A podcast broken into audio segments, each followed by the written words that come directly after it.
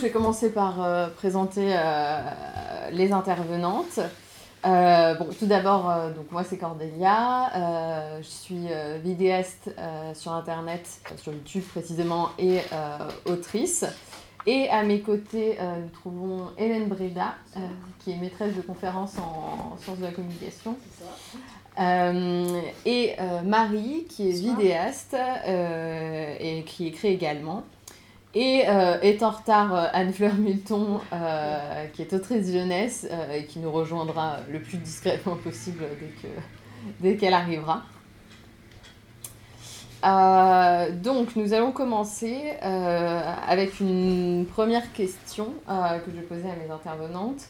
Euh, pourquoi, selon vous, euh, c'est important de proposer des héros et des héroïnes LGBT euh, à la jeunesse, et ce, donc, dès la petite enfance? Oui, je me D'accord, Alors, pourquoi c'est important? C'est important parce que les identités LGBT font entièrement partir, entièrement partie de la société. Hein. ça, c'est quelque chose qui est indéniable.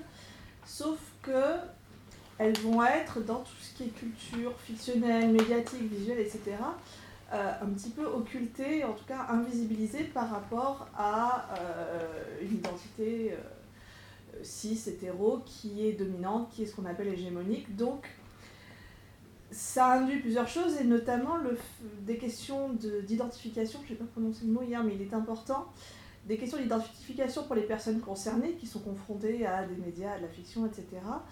Et ça interroge ce qu'on appelle en philosophie et en sociologie euh, un besoin de reconnaissance. Le besoin que ces identités soient reconnues, soient euh, considérées comme euh, valables, valides légitimes à part entière dans la société.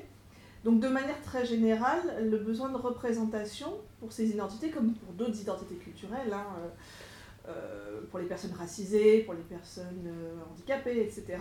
C'est quelque chose qui est important et pour lequel je pense qu'il faut, il faut se battre. Alors pourquoi maintenant dès la petite enfance? Parce que les enfants, dès, dès leur naissance et dès leurs leur premiers mois, leurs premières années de vie, sont confrontés à, des représentations, des modèles, notamment de genre, de rôles sociaux de genre et concernant des identités euh, justement, euh, ils sont confrontés à un modèle hégémonique d'hétérosexualité, notamment dans la fiction, dans les dessins on connaît tous les princes, les princesses Disney, etc., et puis euh, dans les, les contes de manière générale et d'autres types de fiction, qui sont ce qu'on appelle en sociologie des agents périphériques de socialisation, c'est-à-dire c'est.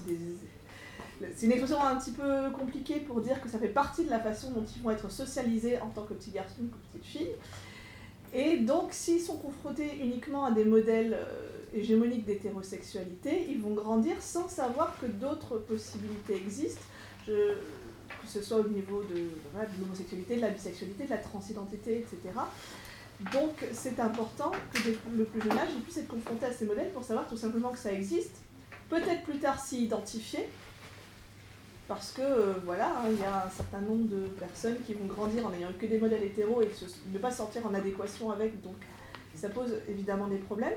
Ou alors tout simplement eh bien, pour euh, savoir que ça existe et respecter les personnes concernées, même si eux et elles ne le sont pas. Hein, ce soit parce qu'il y a un copain ou une copine qui, a des, qui est dans une famille homoparentale, parce qu'il euh, il y a des homosexuels, des personnes trans, etc. autour d'eux. Donc ça, joue vraiment un rôle dans le processus de euh, naturalisation, de légitimation des identités LGBT+, euh, dans la société, et évidemment, plus on s'y prend tôt, et mieux on peut espérer faire évoluer les mentalités sur le long terme.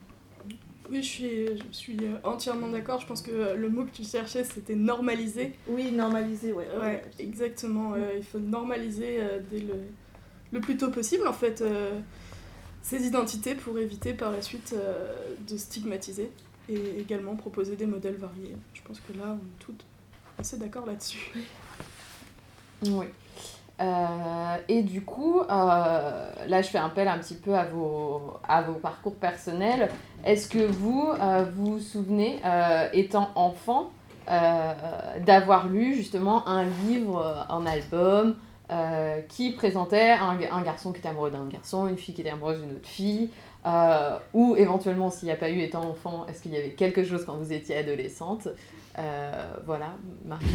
on, en a, on en a parlé hier, donc je l'ai ramené aujourd'hui, le livre qu'on a, qu'on a toutes cité hier. Ah, bonsoir, bonsoir. Excusez-moi. Donc Anne Fleur, autrice jeunesse. Enchantée, désolée pour le retard, c'est pas un truc que j'habitue dans la liste. Donc on était sur euh, du coup. Oui, euh, voilà, le livre qu'on a tout cité hier, c'était euh, Oh Boy de Marie-Aude Muraille. On était, on s'est tout rendu compte que, que c'était le seul en fait qu'on avait. L'un des seuls auxquels on avait eu accès. Ensuite, moi j'avais dit qu'en enfin que en, termes d'albums et de livres, il n'y avait pas grand chose et que un des premiers souvenirs que, que j'ai eu, c'était la série Glee. Euh, dans les années, euh, je sais pas, 2010, quelque chose comme ça, je pense. un peu avant, peut-être, mais que je, ça tournait autour de ça. Euh, voilà. Enfin, vous, Et, personne plus vieille. pour moi, en tout cas, c'était ça. Et donc, c'était. ça, j'ai dû le lire quand je devais avoir 12, 13 ans. Et Glee, je devais avoir 15 ans. Donc c'était assez tard quand même. Hein. Moi j'avais lu aussi du coup Oh Boy étant, étant au collège et en fait ce n'est qu'en le relisant que je me suis rendu compte en fait qu'il y avait un personnage homosexuel dedans. Enfin, genre ça avait été complètement éludé parce que euh, c'est pas l'histoire principale, enfin euh, c'est pas forcément très très mis en avant. Euh, c'est en fait l'histoire d'enfants qui sont orphelins et qui vont être adoptés en fait par leur oncle qui se trouve être homosexuel. et du coup, ça cause tout un tas de problèmes au niveau de l'adoption parce qu'en gros, le juge ne veut pas les confier à cet oncle-là.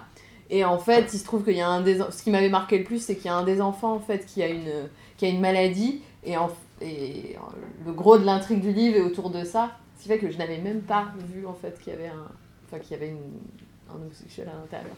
Après, c'est pas mis en avant, c'est pas dissimulé non plus. Non, c'est pas dissimulé. Je l'ai reparcouru hier, c'est quand même assez. Non, non, c'est assez bien, ouais. Euh, du coup, du coup, la question c'était euh, quel euh, enfant et Alors, ouais. moi justement, il y en avait pas de livre que j'ai trouvé. J'ai découvert Boy bien plus tard, mais par contre, moi j'ai plongé dans la fiction LGBT par, par les fanfictions. J'appartiens à la génération Harry Potter et donc du coup j'étais tout le temps fourrée sur des forums, comme certainement pas mal d'entre vous.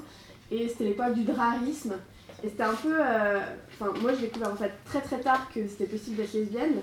Par contre, il y avait toute cette culture euh, forum autour euh, des couples homosexuels et gays. Après, un peu plus tard, j'ai découvert le yaoi dans la même, dans la même veine. Pour moi, c'était, c'était ça, bien ta question. Donc pour moi, c'était ça les premiers rapports que j'ai eus avec la, la littérature adolescente pour la jeunesse. C'était en fait des choses écrites par nous, principalement. Ouais. Euh, oui, alors au boy aussi, au niveau de la fiction, effectivement, j'arrive plus à resituer de peut-être autour de 14-15 ans, donc pareil, à l'adolescence, c'est vraiment la, de mémoire la première œuvre avec un personnage euh, LGBT. Alors j'ai eu une petite réminiscence hier, mais c'est quelque chose d'assez furtif et de pas spécialement euh, valorisant. j'ai eu un souvenir qui est remonté d'une BD qui était dans le CDI de mon collège sur, alors euh, centré sur un personnage hétéro, hein, une fille qui s'appelait Jo et qui était atteinte du sida. Je pense qu'on va reparler de la question du sida par rapport aux représentations.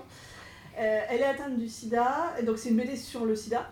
Et euh, à un moment donné, on retrace, je ne me rappelle plus, les détails, comment elle a pu être contaminée? Parce qu'elle a eu une fois un coup d'un soir avec un type euh, qu'on retrouve et qui dit je suis bisexuel. Donc lui-même l'avait attrapé parce qu'il avait couché avec un homme et ensuite il avait couché avec une femme. C'est comme ça que cette femme hétéro se trouvait atteinte du sida. Donc effectivement c'est une, une œuvre, euh, une fiction euh, qui prononce le mot bisexualité, mais quand on se rend compte de pourquoi c'est employé et des conséquences que ça implique, c'était un petit peu gênant.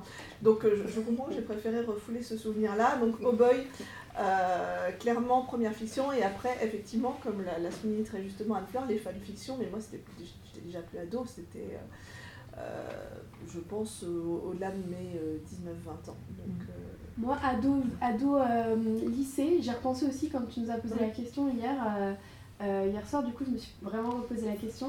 Et il y avait, qui venait de sortir en bande dessinée, Le bleu est une couleur chaude.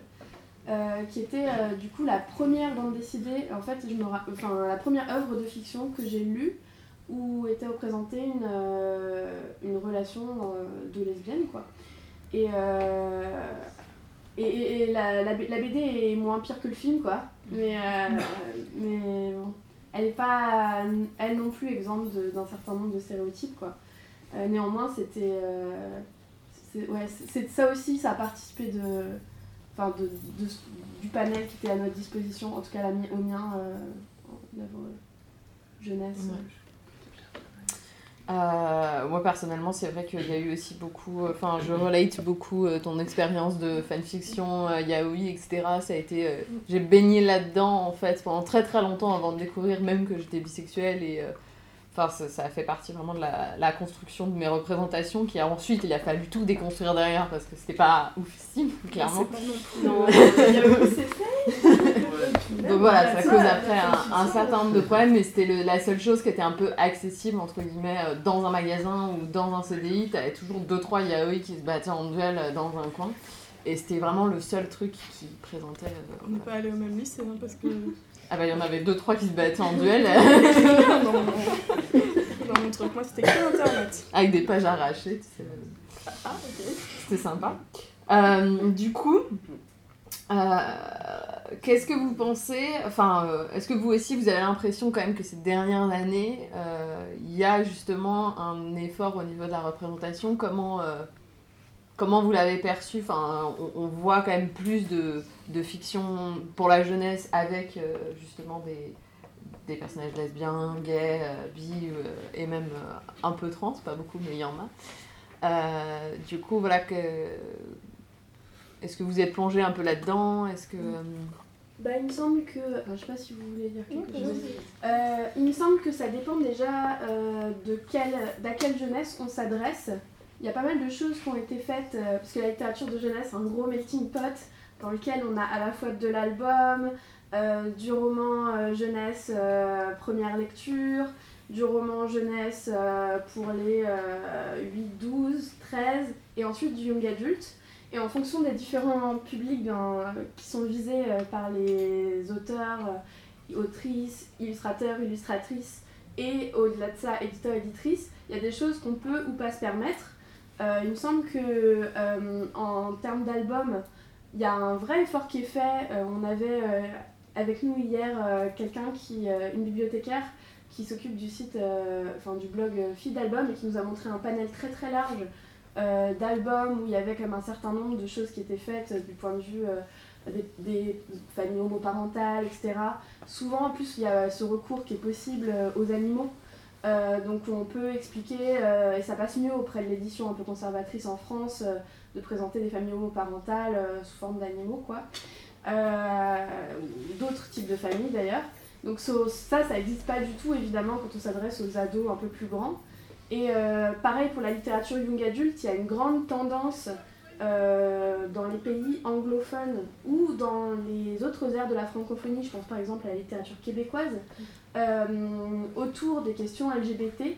Je dis bien tendance parce qu'on en a un peu parlé hier. Euh, euh, il y, a eu l'année dernière une espèce de, vague de bouquins sortis autour, enfin qui étaient des traductions autour de la question de la transidentité. Tous les éditeurs ont, sorti leurs leur bouquins un peu. Et, et pareil, autour des questions un petit peu féministes, c'était un peu la même période, il y a eu les bouquins de Pénélope Bagieux, tout ça, on les a bien vus quoi. Et, euh, mais entre les deux points de salut, euh, donc euh, quand on s'adresse en France au, 7, au 7-13, c'est vraiment c'est les enfants qu'il ne faut pas toucher, c'est des enfants avec qui on ne parle pas de ça, pour lesquels aborder la question de l'orientation sexuelle notamment, c'est vraiment très tabou. Et il me semble que le shift il n'est pas du tout encore lancé pour cette tranche d'âge spécifiquement. Mm. Et par ailleurs, euh, donc je vous mettrai, euh, donc il y a euh, Laura donc, qui tient le blog Fille d'album qui est pareil aujourd'hui, mais qui a fait une bibliographie avec tout un tas d'albums destinés à la jeunesse qui représentent du coup majoritairement quand même l'homoparentalité plus que les amours entre petits garçons et petites filles, enfin entre petits garçons et entre petites filles. Euh, donc je la mettrai sur euh, l'event Facebook pour que euh, vous y ayez accès. et donc effectivement, il y, a une, y a un effort qui est fait sur l'homoparentalité, notamment pour, bah, pour les familles en fait, qui puissent expliquer leur cas à leurs enfants ou dans une classe. Des instituteurs qui, ou des institutrices, bon voilà, il y a une famille homoparentale, donc il faut en parler au reste de la classe, etc., déconstruire les préjugés. Donc voilà, il y a l'utilisation de ces albums qui sont faits pour euh, sensibiliser un petit peu euh, autour, euh, mais pour voilà, des, des histoires, des petites romances. déjà, il n'y aura pas toujours un bisou, voilà, ce sera quand même souvent relativement épuré, et puis il va quand même beaucoup falloir aller chercher dans l'édition québécoise notamment.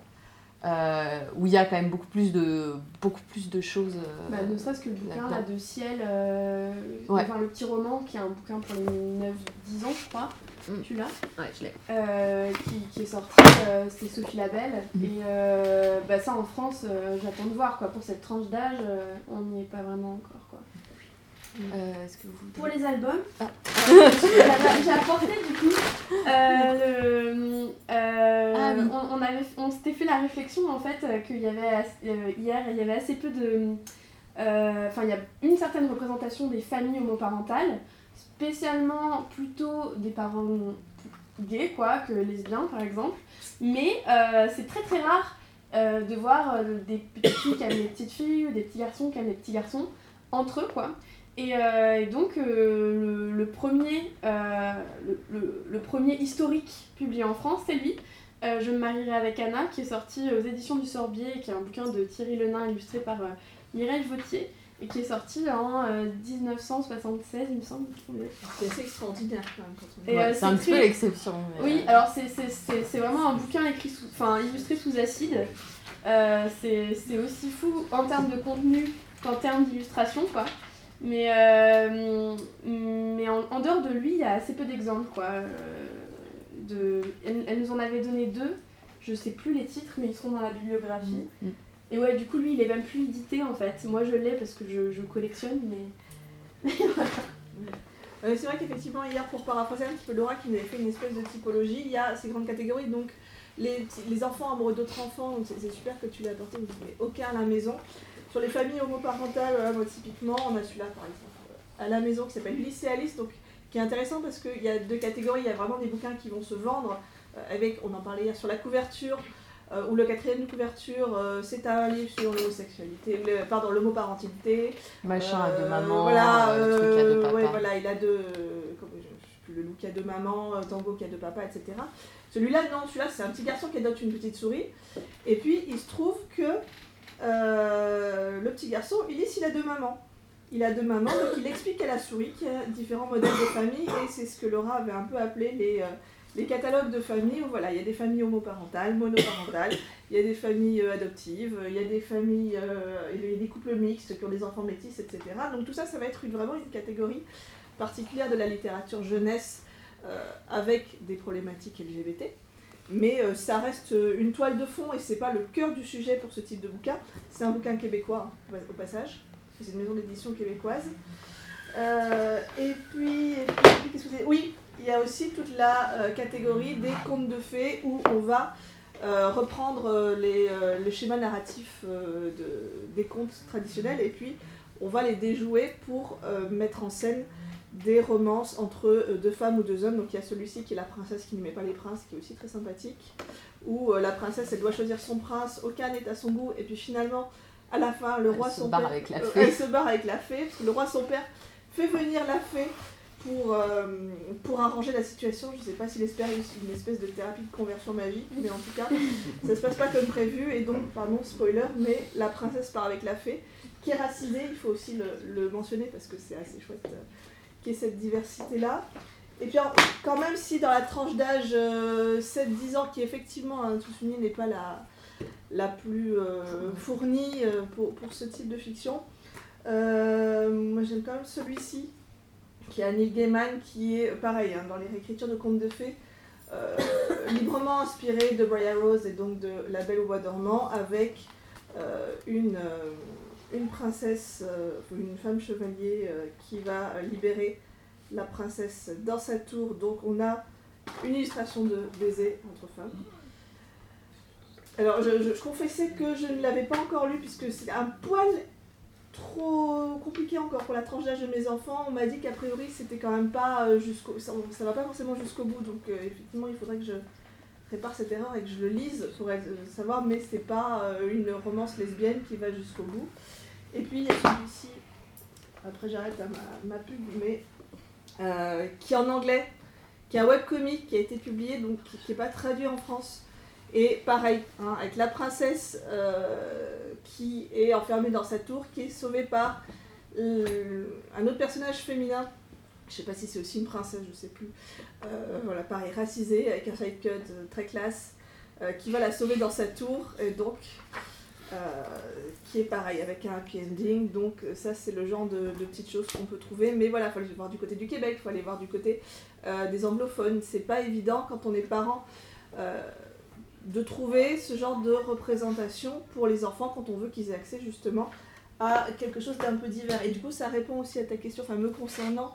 Quand j'étais ado, du coup, euh, au début, tout début des années 2000, il y avait vraiment, à part Oh Boy, euh, rien. Donc tout ce qui est littérature euh, ado, young adult, moi je suis complètement passée euh, au travers parce que ça n'existait pas encore.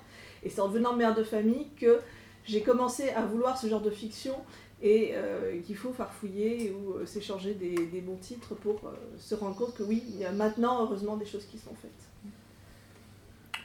Je pense qu'on a largement on a- abordé le sujet. bien- Bien on répondu va à pas la question.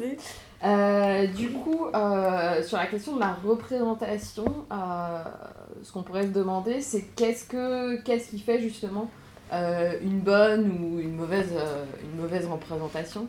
Qu'est-ce que c'est les critères? Enfin voilà, comment on peut juger tout ça?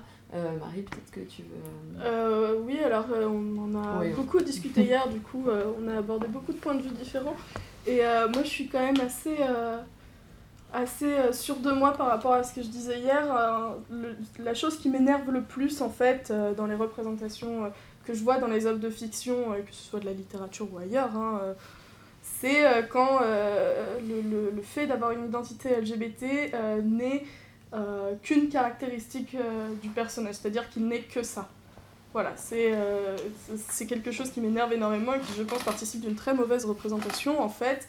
Euh, tout- LGBT de service quoi. Exactement, mais ça, rappeler c'est c'est exactement ça. Mais le, voilà. la- le meilleur ami gay.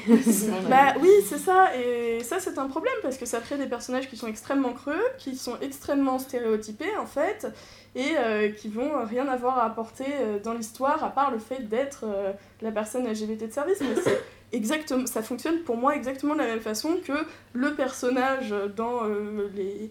Par exemple dans Stranger Things qui est gros et qui n'a que ça à faire. Oh, C'était la saison 1. hein, on- Il y a des gros Stranger Things En tout cas, tout le monde le traite de gros. Un qui est plus gros que les autres. Voilà. On l'a refait quand même. Ça. Mais enfin, c'est- c'est c'est exactement, c'est exactement le même fonctionnement. Dans les Goonies, ça marchait de la même façon. Il y, en a, il y en a un qui est gros et la seule caractéristique qu'il va avoir dans l'histoire, c'est qu'il est gros. Ça, ça crée des personnages qui sont hyper creux, je trouve. Oui. euh, Si je peux me permettre, ce qu'on retrouvait aussi euh, avec les minorités. Euh, bien sûr, évidemment. Pour le coup, euh, Qui est Et- et- mais- euh, le noir qui meurt au bout de 10 minutes. Ah bah, on, va, on va en parler. On va en parler des morts. ça, fonctionne, ça fonctionne exactement de la même façon et ça marche sur le même principe. Et je pense que c'est en ça que c'est le, c'est le plus énervant, c'est-à-dire que euh, les personnages que, qu'on crée euh, peuvent... que l'identité soit revendiquée, c'est une excellente chose, mais que le personnage ne soit que ça, euh, ça le dessert énormément en fait, et ça crée des personnages qui sont vraiment très vides finalement. Donc ça c'est moi personnellement ce que je qualifierais d'une très mauvaise représentation. Ouais, bah quand on va sur la représentation, euh, justement, il y a euh, ces, deux, ces deux versants qui vont se, se rejoindre. Il y a effectivement la représentation quantitative, il y en a très peu. Il n'y a qu'un noir, il n'y a euh, qu'une personne LGBT, il y a un personnage vaguement plus gros que les autres euh, pour euh, se démarquer un petit peu. Donc là, c'est au niveau quantitatif déjà, ça soulève des problèmes. Et puis au niveau qualitatif, donc effectivement, dans les stéréotypes que ces personnages vont incarner et faire perdurer, et dans leur place dans la narration, on va aussi pouvoir juger d'une bonne ou d'une mauvaise représentation. Donc le phénomène euh, dont tu viens de parler, euh, qui est absolument juste, qu'on appelle le tokenism, hein, c'est ce qu'on appelle des tokens, c'est les, les quotas, c'est les, euh, ce que vous voulez, de service.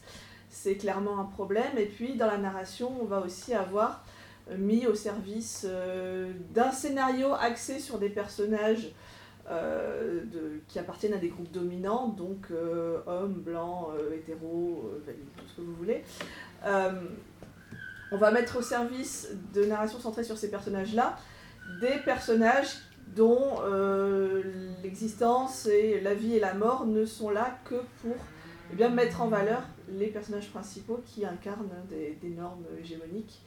Donc euh, voilà, par exemple, le, on parlera du, pardon, oui, du, trope de, Bury Your Gaze où on a un personnage de gay ou de lesbienne mais qui va mourir. Dans, alors là, je parle plus spécialement de fiction jeunesse, mais euh, dans la fiction, dans les séries par exemple, fin années 90, début des années 2000, si on a des personnes trans, c'est soit euh, pour utiliser scénaristiquement le motif du coming out. On a une révélation euh, quand on apprend que cette personne est en fait trans, avec tout ce que ça peut induire de, de négatif, parce que justement cette personne, soit euh, c'est euh, une prostituée qui est tuée dans, euh, dans une série policière procédurale, et après sa mort, on se demande pourquoi elle a été assassinée, et puis tadam, on découvre qu'il y a eu un... euh, Enfin, le plot twist, c'est qu'en fait, cette personne était trans ou ce genre de choses. Euh, je parle un petit peu perdu le fil de ma pensée, mais... Pardon, oui, le, tout le trope de Your Gaze, on va avoir des personnes LGBT euh, qui vont avoir une scène vite fait, euh, éventuellement qui ont été mis là, pour un effet de queerbaiting, et puis qu'on fait passer à la trappe pour que le personnage revienne dans le droit chemin, entre guillemets, hétéro. Euh, ou alors on va utiliser euh, des euh, amants ou maîtresses de personnages supposés hétéros euh, qui ont eu une aventure avec soit une personne trans, soit une personne du même genre qu'eux, euh, pour les faire chanter, pour euh, ce genre de choses. Donc c'est tout un tas de petits tropes narratifs qui vont être employés. On va instrumentaliser dans la narration les personnes aux identités LGBT pour euh, finalement faire avancer l'intrigue au profit des euh, personnages qui ont des identités plus, euh, plus hégémoniques, plus euh, normées. Bah, moi, je rajouterais que, euh, en dehors du fait effectivement que, euh, en général, on a une personne LGBT dans un roman, souvent isolée, qu'elle soit, euh, que ça soit le héros, l'héroïne ou pas, en fait. en plus, du coup, cette espèce de solitude, parce qu'on se dit, bah ça ferait trop si on en met deux, voilà, en tant que, créateur d'histoire, hein, forcément, du coup, c'est pas la réalité, ça existe pas, genre, que dans un même groupe d'amis, il y ait une personne bisexuelle et une personne gay, ou là là, ça fera pas vrai, quoi. Donc évidemment, en dehors de ça, il me semble qu'il y a un autre euh, stéréotype qui colle à la peau euh, des personnes LGBT dans les fictions, c'est le drame. Euh, la personne LGBT est dramatique, son, destin l'est aussi, c'est-à-dire tout commence par le coming out, forcément négatif, mal accueilli des parents, mal accueilli du lycée, mal accueilli des amis, puis c'est le rejet, le harcèlement, la haine de soi, enfin euh, un amour déçu, peut-être euh, l'amour d'ailleurs du euh, meilleur ou de la meilleure amie hétéro en général, qui, sera ou pas converti finalement, ça sera le plot twist final. Tout ça se finira mal, souvent par un suicide ou par le sida. Et, en fait, je pense que ça, c'est le principal stéréotype associé aux personnes LGBT dans la fiction. Euh, c'est pas possible d'être heureux en fait. Et notamment en littérature pour la jeunesse. Alors là, je pense principalement aux littératures qui s'adressent, qui, qui ont déjà ce type de personnage euh, en elles, c'est-à-dire notamment les, les bouquins young adultes et compagnie, où on a vraiment ces histoires de vie de lycéens, souvent des lycées américains, etc., euh, où tout se passe mal, ou même, ou alors leur identité euh, est pas claire du début jusqu'à la fin, on sait pas s'ils sont bisexuels ou s'ils sont euh, euh, simplement attirés par leur meilleur ami sexuel. euh, et, euh, et il me semble que dans, en fait, dans, dans ce destin spécifique qu'on assigne aux personnes LGBT, il y a une véritable méconnaissance des enjeux euh, d'écriture en fait de ces personnages-là par les euh, auteurs et autrices et par euh, toute, la, toute la chaîne de l'édition en réalité euh, qui est euh, bah, très hétéro dans notre société. Et, et donc on n'a jamais de relecture pour dire mais en fait ça fait la cinquième, cinquantième mille histoire de coming out négatif qu'on a dans, de, qui est publiée cette année. Euh, vous pouvez pas faire un coming out qui se passe bien. ça apporterait pas quelque chose narrativement à l'histoire. Et moi, en fait, j'en connais pas des histoires de coming out heureux, sauf Jamais, jamais. du coup, j'ai réfléchi Oui. hier avec euh, Erwan et on s'est dit euh, que Là où tombent les anges euh, était euh, donc, donc un bouquin de Charlotte Bousquet qui s'adresse quand même. on est sur du young adulte, vraiment young adulte quoi. Il y a, il y a des scènes, il y a notamment une, une scène de viol qui est quand même un peu explicite quoi. Donc faut, faut quand même être un peu grand. Alors elle est très bien amenée et c'est très safe. Et néanmoins c'est c'est quand même dur. Et euh, c'est pas précisé par l'éditeur, donc voilà. Néanmoins, euh, l'héroïne est lesbienne, c'est un roman choral avec euh, plusieurs, plusieurs nanas qui parlent, et ça se passe au début du XXe siècle. Donc, donc en fait, on nous présente, on nous explique déjà qu'en fait la lesbienne n'est pas arrivée avec les années 70. C'est quand même pas mal. Évidemment, évidemment, j'étais contente. Et ensuite de ça, euh, on suit dans son histoire euh, elle-même euh, son cheminement. En fait, dès le début, elle sait qu'elle est intéressée par les filles. Elle sait que dans sa société, c'est, c'est- c'est- ça va être compliqué. Donc elle se marie avec un type en se disant, bah, quitte à, quitte à, être, quitte à être malheureuse, au moins me marier avec un type qui a de l'argent. Et, et, ensuite de ça, elle, elle rencontre, elle, parce qu'elle elle vient d'un milieu qui est pas très cultivé, qui est plutôt dominé financièrement, etc.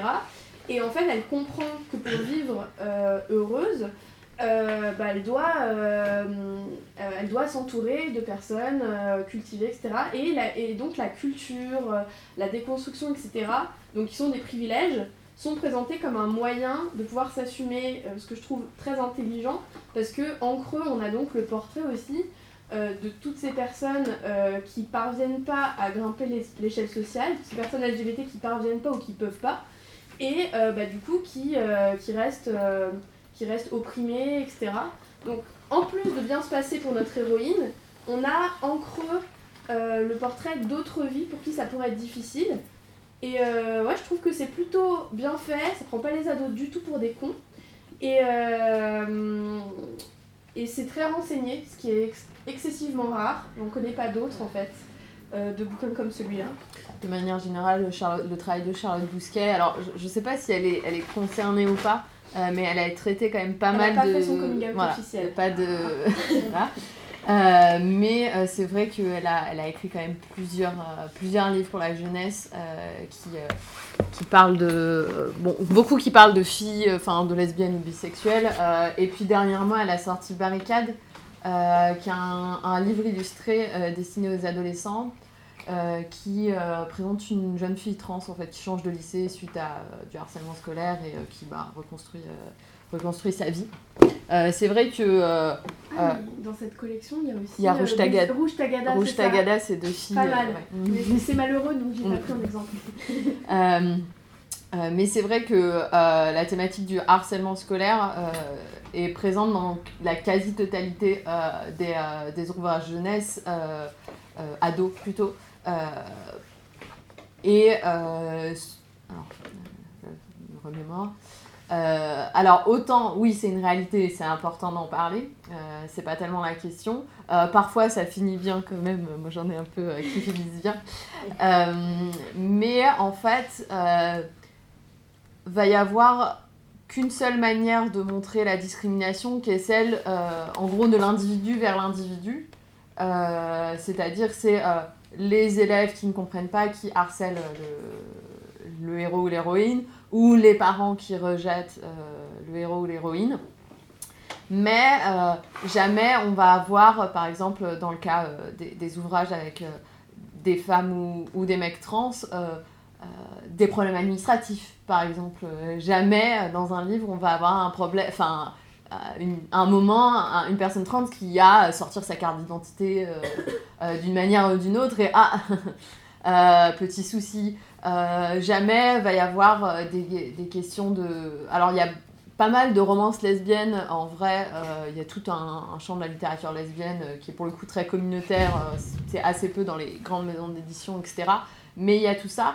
Et euh, par exemple, va pas y avoir, euh, elles vont souvent avoir des enfants, euh, mais la question de la PMA, par exemple, va pas être abordée. Enfin, ça va être parce qu'il y en a une qui est bi et qui était enceinte avant, ou alors c'est une recomposition familiale, donc une femme qui était hétéro et qui avait des enfants et qui part avec une, une jeune fille souvent un peu plus jeune qu'elle, et elles vont filer le parfait amour dans la montagne. Enfin, voilà, des, des trucs comme ça, mais qui vont être un peu dépolitisés dans le sens où ça met pas en fait en valeur euh, les discriminations sociétales qui sont celles que euh, trouver un appartement, trouver un emploi, euh, avoir des papiers qui correspondent, avoir accès à une PMA, enfin bon voilà, toutes ces, toutes ces questions, ou même la question de l'adoption des enfants par la femme souvent qui n'est pas, qui n'est pas génitrice et donc qui n'a pas le...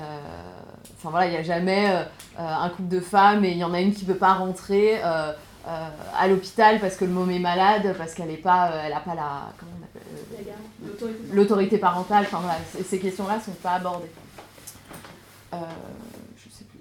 Bah, Ouais. Je pense qu'on peut aussi ajouter que euh, le fait, alors effectivement, tu, tu, soulignes et tu as raison, le fait de, de parler euh, de harcèlement scolaire, de problèmes, euh, oui c'est ça, de problèmes de société euh, liés euh, aux identités LGBT, c'est effectivement extrêmement important, mais que euh, le fait d'avoir que ces représentations-là, où ça se termine mal, où c'est des drames, euh, c'est quelque chose qui, notamment dans le cas de la littérature jeunesse, peut être très effrayant pour euh, des jeunes qui sont en train de construire leur identité, que du coup ça peut freiner certaines choses, voire même faire peur, en fait, tout bêtement.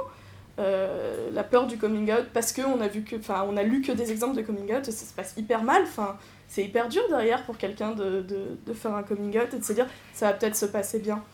Et que euh, ça participe euh, aussi trop souvent, euh, toute cette littérature dramatique autour de ça, d'une certaine idée d'une punition ou d'un châtiment qu'il faut à tout prix éviter si on veut normaliser les identités LGBT parce que on devrait se détacher de cette vision-là qui est toujours dans le drame social et la punition, etc., etc., etc., parce qu'en fait, euh, c'est pas une réalité et euh, ça devrait pas l'être.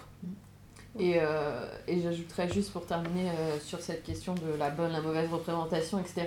le fait aussi que, alors bon, on va trouver, on parlera peut-être de contre-exemples, mais que le personnage LGBT, alors qui va être que L ou G ou B ou T en général, enfin s'il est trans, alors euh, il ou elle sera hétérosexuel, euh, s'il est bi, lesbienne ou gay, alors il ne pourra pas être euh, trans aussi, enfin voilà, en général c'est très, euh, très clivé. Il va être majoritairement blanc, majoritairement valide. S'il est trans, il aura éventuellement le droit d'être en répression parce que voilà, c'est difficile. Mais voilà, la, représentation, bah, euh, en fait, il va y avoir euh, un personnage noir qui va être hétérosexuel, euh, un, mec euh, gay euh, qui sera euh, une meuf bisexuelle qui sera valide. Enfin voilà. En fait, il y a, il y a très peu de Et croisements. pas dans le même roman. Et, pas dans, et rarement dans le même roman en plus. voilà.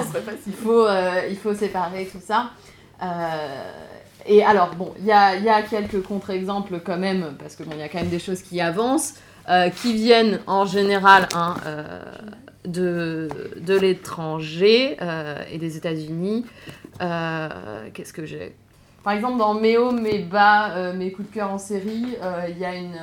donc, l'héroïne est, hétéro, mais elle a deux mamans qui forment un couple mixte. Donc, une, une mère qui est noire et une mère qui est blanche. C'est une famille juive.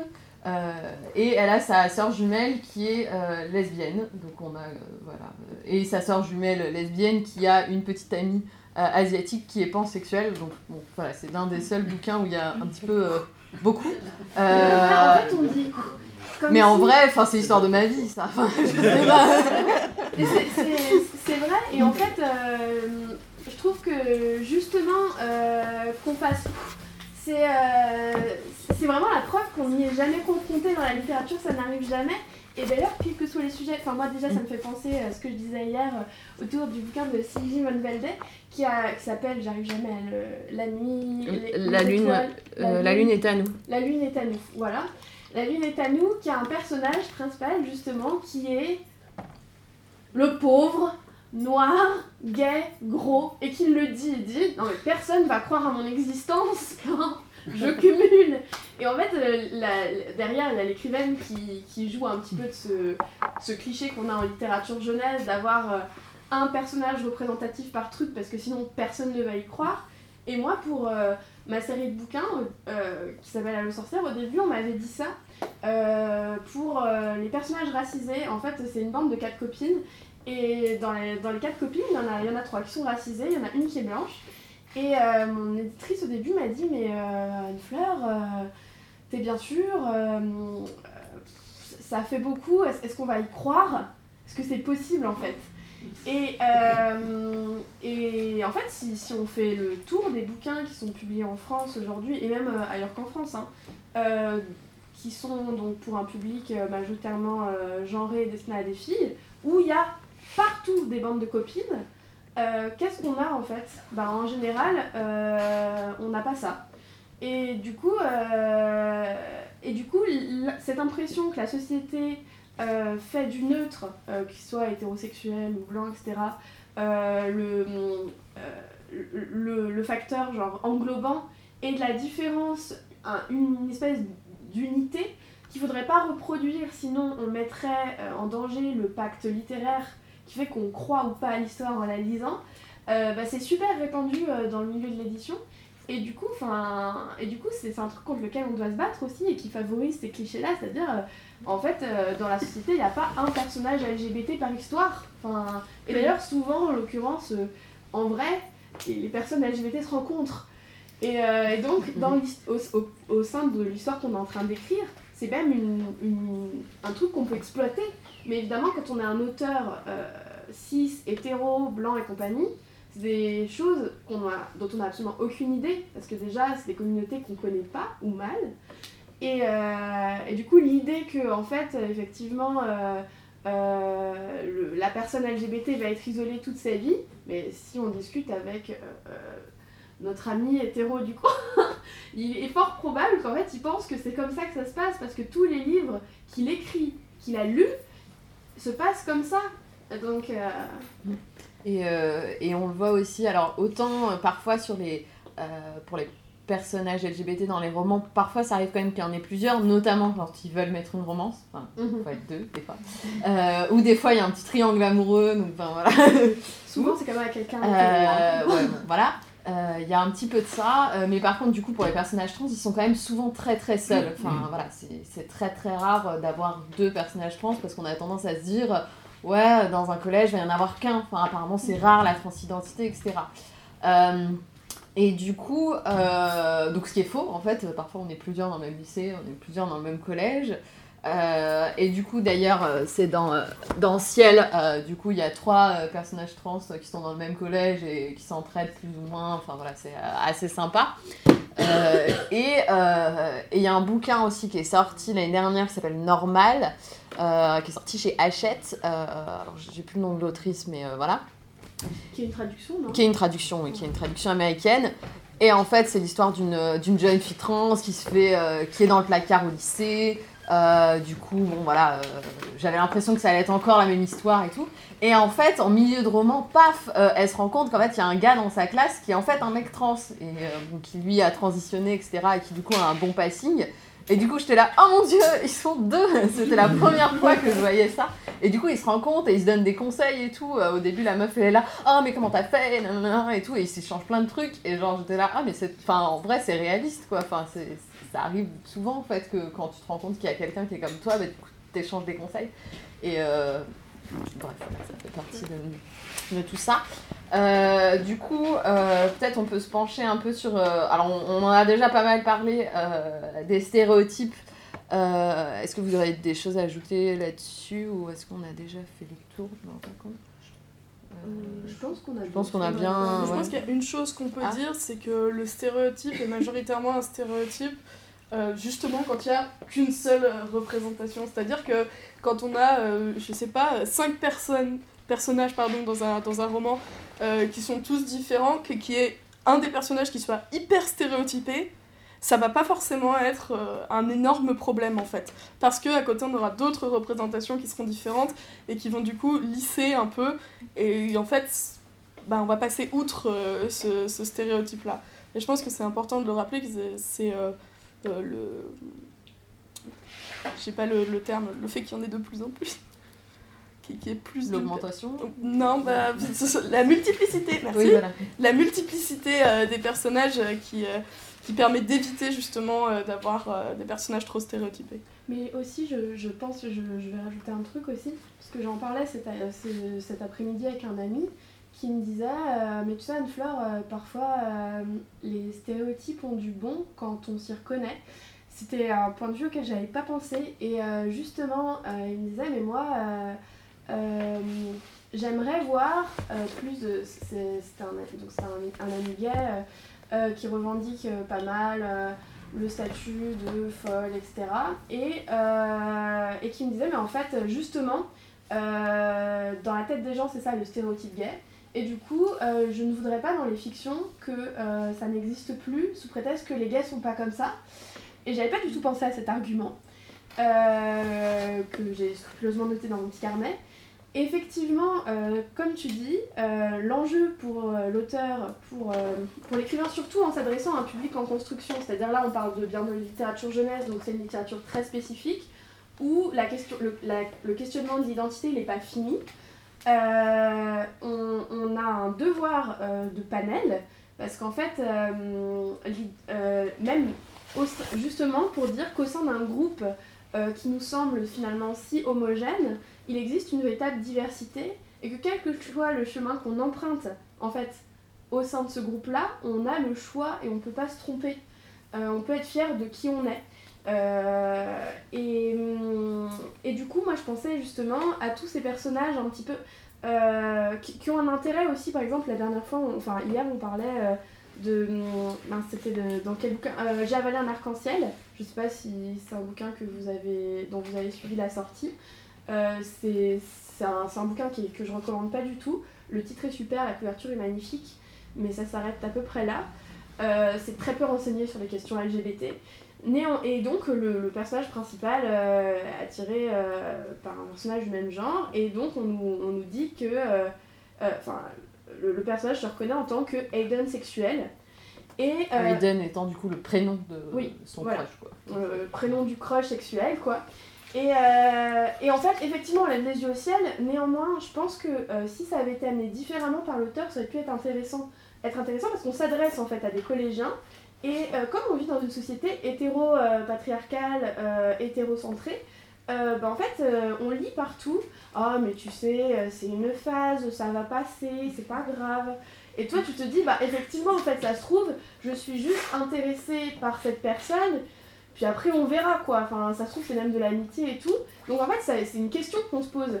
Et le livre, il peut y répondre avec un personnage qui se dit ça, et un personnage plus renseigné qui lui dit Mais tu sais, euh, soit c'est vrai, ça se trouve, t'es Aiden sexuel, et puis voilà, euh, on n'en parlera plus dans 10 ans. Ou alors, en fait, ça se trouve, bah, t'es euh, gay, lesbienne, etc., bisexuel. Et en fait, c'est pas grave, t'as le temps d'y penser. Et ça, nous, c'est très possible de faire ça dans notre petit embouille d'écrivain, c'est-à-dire rajouter un personnage sachant, sans que ça ait l'air trop pédale non plus, c'est-à-dire ça peut être bien amené, quoi. Et, et du coup, là, je pense que ça a un vrai intérêt d'avoir ces personnages stéréotypés, parce qu'en fait, ils interrogent le stéréotype pour l'enfant lecteur ou l'ado lecteur, en fait. Mais, euh, mais ça, alors ça, bon, je- on voit pas ça souvent, quoi. Oui, puis c'est vrai aussi qu'il faut pas se construire non plus uniquement en opposition à une certaine identité. Enfin, combien de fois euh, ces dernières années j'ai entendu euh, non mais effectivement moi je suis homosexuelle mais je suis pas une folle quoi. Enfin ça c'est les mauvaises homosexuelles. Je l'ai entendu plusieurs fois et c'est n'importe quoi ça. Il n'y a pas de mauvaises homosexuelles. C'est enfin pardon moi ça me semble aberrant de dire quelque chose comme ça. Sauf que euh, il y a des gens qui se construisent en opposition à ce stéréotype euh, à ce stéréotype de la folle et moi je pense qu'il faut pas l'oublier non plus quoi. Ces gens ils existent aussi et enfin c'est pas euh, Mm. oui alors c'est très mal parfois c'est c'est- c'est c'est nul hein, on est d'accord. Il y a des représentations qui sont mauvaises et beaucoup trop stéréotypées. Mais d'un autre côté il faut pas rejeter et re- pointer la faute vers quelqu'un d'autre comme s'il y avait une faute. Enfin je, je m'embrouille un peu parce que c'est compliqué comme sujet mais je pense que Non, mais de la même manière, il y a aussi euh, ce stéréotype de la, de la lesbienne euh, hyper masculine Ouais, euh, qui va faire, euh, qui va turn out euh, justement la, la bonne hétéro et, euh, Et, euh, et ça va mal finir, elle va mourir d'ailleurs parce que euh, Parce que, parce que c'est pas bien. les lesbiennes dans la vie vers la Euh, voilà, enfin c'est c'est quelque chose qu'on qu'on retrouve sur, euh, enfin au-delà de. du Merci. Mais il y a des euh, lesbiennes masculines, enfin, voilà, c'est- ça fait partie de, de la réalité. Euh, du coup, euh, qu'est-ce que, selon vous, quelle est la responsabilité du coup euh, qu'on a, en- euh, qu'on peut avoir en tant qu'auteur, en tant qu'autrice, justement euh, sur ces euh, sur ces représentations-là? Est-ce que est-ce qu'il y a une responsabilité en tant qu'auteur? Est-ce que Euh, alors moi, à mon sens, euh, évidemment. Je pense que c'est une responsabilité qui est partagée. Euh, on n'est pas seul à écrire un livre, euh, heureusement d'ailleurs, parce que c'est quand même un gros travail. Euh, surtout qu'on ne peut pas être déconstruit sur tous les sujets. Euh, c'est pas, pas facile. euh, en plus, euh, euh, on, est- on a une société qui est quand même très très réactive au contenu euh, des livres et euh, euh, qui oublie que le livre est le résultat d'un travail collectif et donc les, les auteurs sont, sont souvent très frileux à l'idée aussi euh, de s'engager sur des questions de représentation quand ils ne sont pas euh, renseignés, ce qui est malheureusement extrêmément euh, souvent le cas, euh, parce qu'en fait ils ont peur du backlash, et un backlash dans une carrière d'auteur précaire c'est compliqué à assumer, c'est-à-dire que les éditeurs vous tournent le dos, euh, ainsi que vos lecteurs et vos lectrices, euh, évidemment. Puis ça va très vite, hein, enfin, sur Twitter, euh, vous savez mieux que moi. Donc, néanmoins, évidemment qu'on a une responsabilité, on a déjà la responsabilité qui correspond à notre chance de prendre la parole en public et d'être publié. Euh, évidemment, c'est signifiant qu'on puisse le faire. Euh, les auteurs euh, jeunesse sont dans leur majorité écrasante des personnes blanches, hétéros, cultivées, euh, qui ont fait des études. Donc, être capable d'avoir une voix publique dans la société et la prendre, c'est déjà en soi accepter les responsabilités qui vont avec. Donc, ça veut dire prendre sur soi de se renseigner, de rencontrer, euh, notamment quand on veut aborder ces, ces questions dans son livre, euh, de rencontrer des personnes concernées avec qui en discuter. Euh, aux États-Unis, ils ont des espèces de comités de lecture de gens renseignés qui sont rémunérés par les maisons d'édition. les sensitive readers Voilà. Les sensitive readers. Euh, je trouve que c'est c'est super parce que du coup, ça répartit le poids du travail entre maisons d'édition et auteurs, hein, parce qu'on ne peut pas tout savoir sur tout, évidemment. Et, en France, c'est vu comme, énormément comme de la censure, parce qu'on est très liberté d'expression chez nous. Donc, euh, il ne faudrait pas, euh, vous comprenez, en- en- en- en- entraver la parole euh, divine de l'auteur euh, qui jette sur le papier euh, tel un génie. Voilà. Donc du coup, euh, les sensitive readers euh, chez nous, c'est pas pour tout de suite. C'est dommage, parce qu'en attendant, du coup, ça veut dire que c'est à nous de faire le job et pas à l'éditeur. Mais, euh, mais voilà, euh, responsabilité partagée, mais responsabilité néanmoins. Et euh, surtout, après avoir fait une erreur dans un contenu, ce qui arrive, euh, ce qui arrive évidemment forcément une fois dans sa carrière, c'est aussi une responsabilité vis-à-vis de ses lecteurs d'explication, d'écoute, de bienveillance et d'apprentissage trop souvent, on a des auteurs qui se braquent, là je pense à J. Caroline par exemple, que, j'adore, hein, mais, mais bon, et euh, qui prend très très mal toutes les critiques qu'on peut faire sur ces personnages LGBT. Et euh, à mon avis, ça c'est un très très mauvais exemple, euh, parce que justement, c'est une très bonne chose en fait que nos lecteurs et nos lectrices se mobilisent sur ces sujets-là.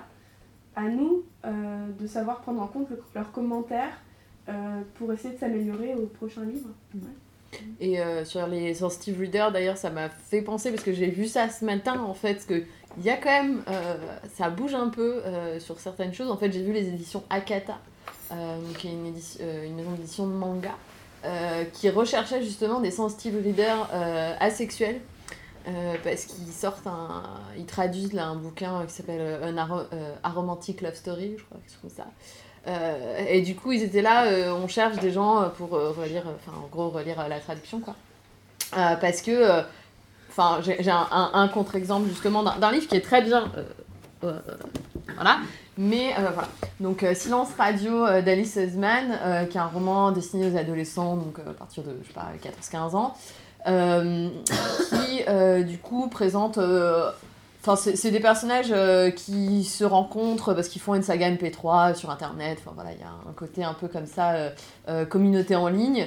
Et il se trouve que il y en a une qui est bisexuelle, euh, il y en a un qui est, euh, euh, qui est asexuel, euh, un autre qui est gay, etc.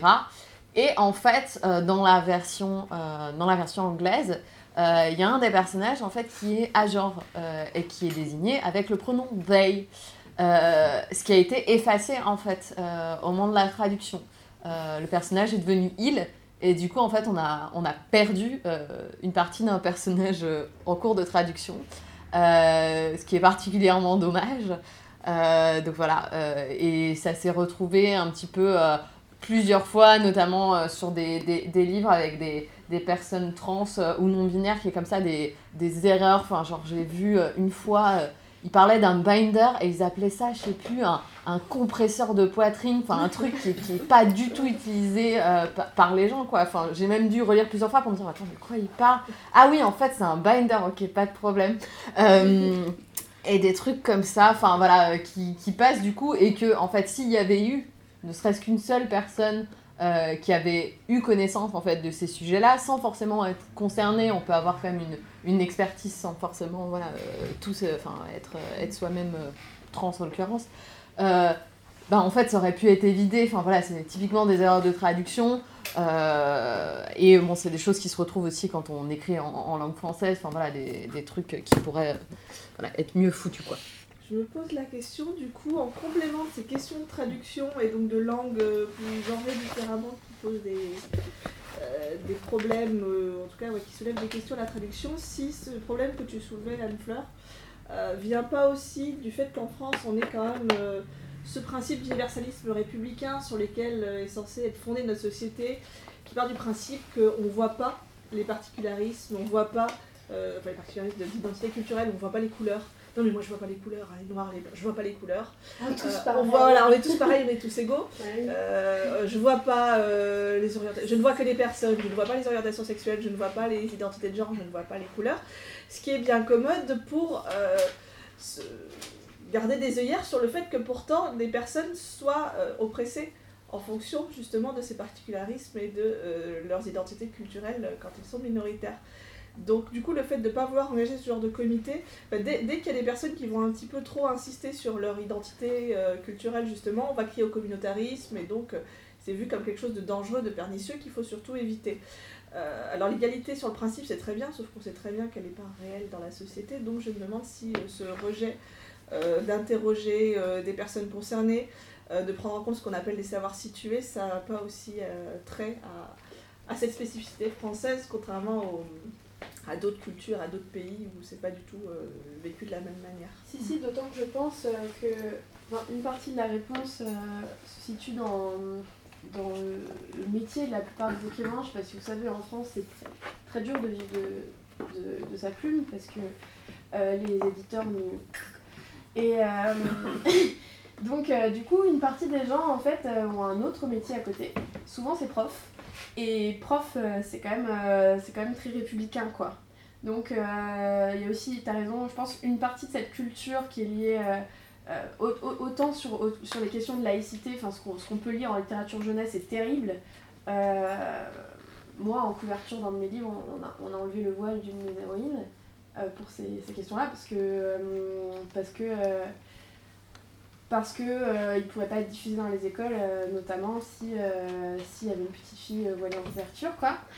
j'ai bataillé sérieusement pour, pour, pour que l'illustration soit changée jusqu'à ce qu'au bout de, au bout de trois mois de bataille, j'accepte que ça soit publié parce que j'avais besoin de bouffer, quoi.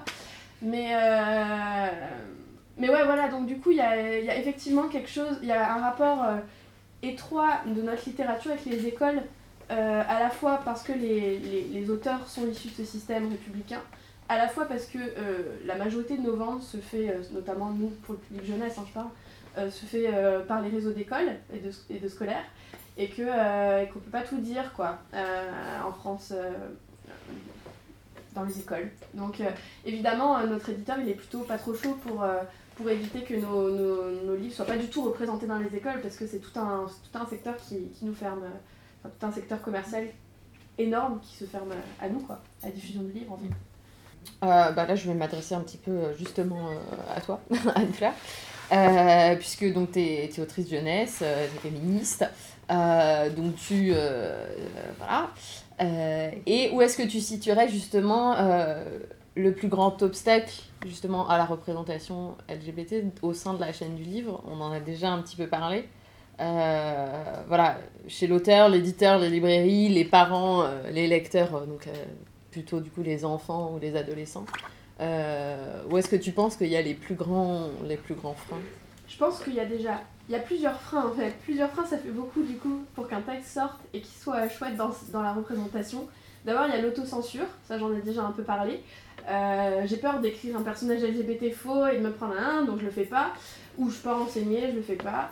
Ou alors je Il y a aussi, euh, il y a aussi euh, le, euh, l'autocensure. Enfin, je sais que moi, là, j'ai- travaillé sur un, un bouquin jeunesse et j'ai fait attention à ce que ce soit pas trop.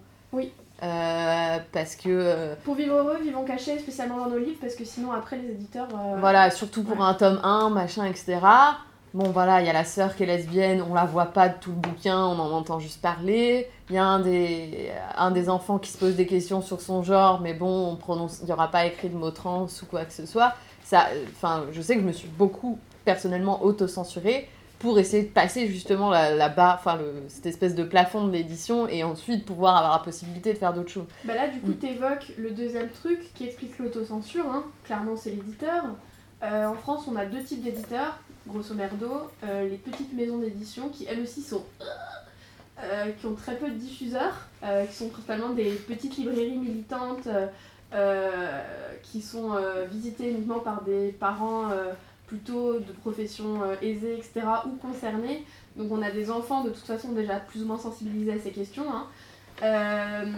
Donc ces petites maisons militantes qui font un véritable effort en termes de représentation, je pense à Talent les éditions du Rouergue, euh, les éditions euh, du Sourire qui mord qui sont finies, mais qui, étaient précurseuses euh, en, en termes de représentation LGBT, qui a publié le- l'ombre de Julie, le, le sourire de Julie à une ombre. L'histoire de Julie qui avait une ombre de garçon. voilà. Voilà. Euh, et donc il y, a quand même, il y a quand même, tout n'est pas tout noir du point de vue de l'édition, il y a des éditeurs super, sauf qu'ils payent très très mal leurs auteurs parce qu'eux-mêmes eux-mêmes sont extrêmement précaires. Puis il y a les autres, Hachette, euh, Nathan, Editis, etc., euh, qui eux sont véritablement des commerçants, euh, qui ont le gros trust sur les diffuseurs, donc Cultura... Qui sont souvent des, des diffuseurs d'ailleurs. Oui, qui sont aussi des diffuseurs d'ailleurs, donc Cultura, là où on vend beaucoup, quoi, les grandes surfaces, Leclerc, etc. Et, euh, et là, en fait, où on aimerait d'ailleurs toucher le public, parce que nous, nous on s'adresse à des lecteurs et des lectrices euh, qui ont besoin de voir de la diversité, euh, qui n'ont pas les moyens, ni à la maison, ni forcément à l'école, d'en voir. Et ça serait bien qu'il y en ait dans leurs bouquins, mais, euh, mais du coup, comme ça va pas se vendre, vous comprenez, donc ça c'est l'argument quand même euh, de l'éditeur, ce qui n'est pas totalement faux non plus d'ailleurs en France, quoi. Parce qu'on n'est pas très soutenu par les diffuseurs, que ce soit les libraires ou, les grandes surfaces. Du coup, bah, il y a une forme d'énorme censure de la part de l'éditeur, censure qui s'explique aussi car en France, la censure est autorisée depuis la Seconde Guerre mondiale autour des livres pour la jeunesse. C'est une- c'est- C'est-à-dire qu'on peut se constituer en association de parents, souvent en réac, euh, souvent en catho, euh, parce qu'on n'est pas content que. Alors, il y avait eu cette, euh, cette histoire, je ne sais pas si vous avez suivi il y a quelques années, euh, de Tous poil qui avait été retiré de toutes les bibliothèques. C'est un album qui avait été retiré donc, de toutes les bibliothèques, de tout, de tout le circuit de vente, etc., parce qu'il avait été jugé, euh, à tort d'ailleurs, hein, évidemment, euh, mais euh, pouvait choquer les enfants. Choquer les enfants, c'est un argument suffisant pour retirer censurer un livre, euh, si on gagne contre un jury. Et donc du coup, en fait, les éditeurs, pour eux, c'est bah, une catastrophe. Quoi, hein. Pour l'auteur, c'est une catastrophe. Pour les éditeurs, c'est une perte sèche, sont assez conséquentes. Du coup, c'est vraiment le pire scénario jamais. Et pour ne pas risquer euh, que ça arrive, euh, même eux, parfois ils prennent des précautions inutiles parce que dans le fond, qui irait lire tous les livres qui sont produits en France? En jeunesse Il y a une, production qui est monstrueuse. Donc évidemment, euh, à part quand en couverture on annonce ça va parler de ça et attention en plus il va y avoir du sexe, bah en fait ça, ça passerait assez, assez tranquille quoi. Mais, mais c'est on, on est quand même dans un, dans un, dans un monde de peur qui, qui est évidemment un obstacle euh, organisé hein, euh, par, euh, je veux dire c'est- pas anodin que les victimes soient les personnes, enfin les personnages en l'occurrence LGBT, c'est-à-dire la représentation, encore une fois, des personnes minorisées, fragilisées, etc. Donc on est face à un gros système qui a mis des tas de barrières pour que ce soit le plus difficile possible. Je sais pas si vous voulez ajouter quelque chose. Non, c'était juste pour savoir. Je suis désolée, c'est extrêmement déprimant. Euh, voilà. Après, à côté de ça, euh, il y a aussi euh, l'effet. Alors, c'est quelque chose qui se passe plutôt dans la littérature ado, pour le coup, parce que euh, on touche plus du coup la petite enfance et du coup, les... justement, les associations de parents euh, sont un peu moins. euh, un peu moins crispées sur tout ce qui est produit euh, pour les adolescents. Et c'est un peu Euh, plus dur aussi d'attaquer. Enfin, Ouais, enfin voilà, c'est pas pareil de. Ouais, c'est clairement. euh, voilà. Euh, et du coup, euh, c'est vrai qu'il y a euh, parfois. Enfin, moi, j'avais j'avais discuté avec l'éditrice de Pocket Jeunesse. donc, qui a notamment édité celle dont j'ai toujours rêvé, qui est écrite par Meredith Russo, que- donc qui est un livre, qui est une autrice américaine. hein. Euh, bien sûr, on va présenter beaucoup de livres qui ont été traduits euh, de l'américain. Euh, qui est l'histoire d'une jeune fille trans dans son lycée qui vit une histoire d'amour. Ouh, une romance, c'est rare. Et en fait, c'est un livre qui a extrêmement bien marché et elle me disait qu'il y a eu réellement, on en a un petit peu parlé tout à l'heure, une mode en fait, et elle l'appelait, elle l'appelait comme ça, une mode du personnage trans dans, la, dans la fiction pour les ados euh, plus de 15 ans. Euh, et en fait, on s'est retrouvés euh, l'année dernière, c'était à peu près euh, au printemps 2017, donc suite notamment à la, à la sortie de ce livre, avec en fait, il y avait sept romans, euh, un peu dans le même style à la Fnac. Donc il y avait celui chez, celui chez PKJ, euh, il y a eu Normal euh, chez Hachette, euh, il y a eu Le Secret de Grayson chez Albin Michel. J'en oublie, hein, mais voilà, il y en avait, euh, je sais bien qu'il y en avait sept. Euh, il y en a même certains qui ont été des, rééditions. Euh, il y a eu notamment La face cachée de Luna, qui est un livre qui est sorti en. alors, qui a été écrit en 2002, je sais plus comment il est, quand il a été traduit, mais c'est écrit par Julienne Peters et ça raconte l'histoire d'une d'une jeune fille trans qui part de chez parents pour vivre sa transition, etc. Euh, et en fait, euh, ce livre a été réédité avec un titre un peu plus punchy, euh, c'est-à-dire Cette fille, c'était mon frère, pour qu'on voit bien de quoi ça parle sur la couverture. Et en fait, ils étaient tous comme ça, côte à côte, parce qu'en gros, chaque grosse maison a voulu son bouquin qui traitait le sujet donc d'une femme trans. On a très très peu vu de, de mecs trans. Enfin voilà, dans la littérature, c'est complètement. Enfin, ils sont quasiment absents. Euh, et voilà, et alors bon, après, euh, donc ça ouvre une brèche, euh, donc ça montre qu'il y a quand même une, certaine représentation, mais il y a aussi ce côté, bon bah c'est bon, on l'a. On l'a le livre avec un perso trans, enfin on va pas en publier un autre quoi, c'est bon, il est là quoi. Et du coup, toutes les maisons d'édition, les grosses là, Milan, Hachette, Albin Michel, tout ça, c'est bon, ils l'ont. Donc je sais pas s'ils vont en faire un deuxième un jour, euh, mais bon, enfin voilà, c'est un petit peu euh, ce qui s'est passé. C'est les quotas comme les personnages, c'est un autre niveau de tokenism. euh. Ouais, voilà, il y a cette espèce de, de quota euh, et qu'on retrouve aussi un peu justement dans les bibliothèques, dans les librairies, etc. Où bon, bah, on va avoir un livre qui traite du sujet de l'homoparentalité. De... Mais le pire d'ailleurs, c'est que si le livre s'est bien vendu, ça va être la caution diversité. Mm. C'est-à-dire que, euh, bah, par exemple, ma maison d'édition euh, fait toute sa com sur on combat les clichés, donc euh, on renverse un peu les clichés et tout. Mm. Donc comme entièrement basé sur mon livre, le reste des bouquins de la collection s'appellent tous Tarzan, Poney Méchant, etc. Enfin, on est sur du jeunesse bien plus, bien, enfin bien moins militant quoi. Très cool d'ailleurs, hein, mais bien moins militant. Et, et comme le- le- les livres sont bien vendus, quoi, ils, voilà, ils, ils, ils font leur com dessus. Si ça avait été un peu un échec commercial et qu'on a ouh là là là là, jamais on en aurait parlé. Donc c'est un peu à double tranchant aussi. À la fois c'est très positif parce que bah, du coup, grâce à des espèces de modes comme ça, donc il y a eu la mode du girl power, hein, qui, est un, qui est un peu mieux que la mode du féminisme, euh, parce que c'est c'est quand même moins militant quoi. Mais la mode du girl power, bah, en fait aujourd'hui fait qu'on a des sacrés bons rayons, euh, même jeunesse, Euh, merci euh, Good Night for Robert Girls euh, qui a Mhm. tellement bien marché dans le, le monde entier. Je sais pas si vous avez, si vous connaissez ce petit format là. euh, Histoire du soir pour les filles rebelles, je crois. Ouais, Ouais, c'est c'est ça. bah, C'est bien par ailleurs. Qui est très bien. Et extrêmement bien. Et en fait, c'est à chaque fois, c'est euh, c'était un projet qui a été mené par deux nanas en crowdfunding. Donc, c'était le, crowd- le crowdfunding le mieux euh, crowdfundé euh, jamais. Enfin, il a eu, il a atteint des sommes astronomiques. Et il s'est traduit partout dans le monde, un véritable best-seller. là. Tous les soirs, on a une histoire euh, d'une femme forte, euh, avec en facing une illustration d'une illustratrice cool. Ça a super bien marché. Et tous les éditeurs se sont dit Ok, à nous, le féminisme Et évidemment, c'était plus aussi euh, angoissant, militant. Donc, en fait, les- ce que les éditeurs ne veulent surtout pas, c'est avoir l'air militant. Euh, une fois qu'ils n'ont pas l'air militant, c'est bon. Ils peuvent être, euh, peuvent soutenir des causes importantes. Les filles aiment les sciences. Wouh Donc ça, ça va parce qu'on peut, on peut- personne n'irait dire euh, non. Enfin, je veux dire, ça c'est très années 50, quoi. Les années 50, on l'aurait pas fait, mais voilà. Tout ce qui est, voilà, question un peu plus touchy, voile, religion, et alors personnages LGBT qui font un peu plus que se regarder am- amoureusement, mais qui se touchent, on n'y est pas encore, quoi. Il faudra attendre qu'il y ait un best-seller euh, américain qui fasse le tour de la Terre, euh, où il y a une histoire d'amour euh, pour euh, les 12 ans, euh, où, ça, où ça se passe bien, pour que ça arrive chez nous, quoi. Mm, mm.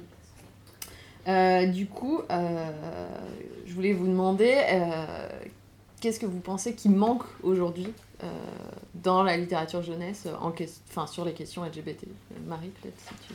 Euh, alors, moi, mon, mon truc personnellement, euh, c'est pas de la littérature euh, jeunesse LGBT, c'est de la littérature jeunesse avec des personnages LGBT à l'intérieur. Et ce qui m'intéresse le plus, c'est de créer des histoires. Je suis, je suis assez euh, fantastique et, et science-fiction.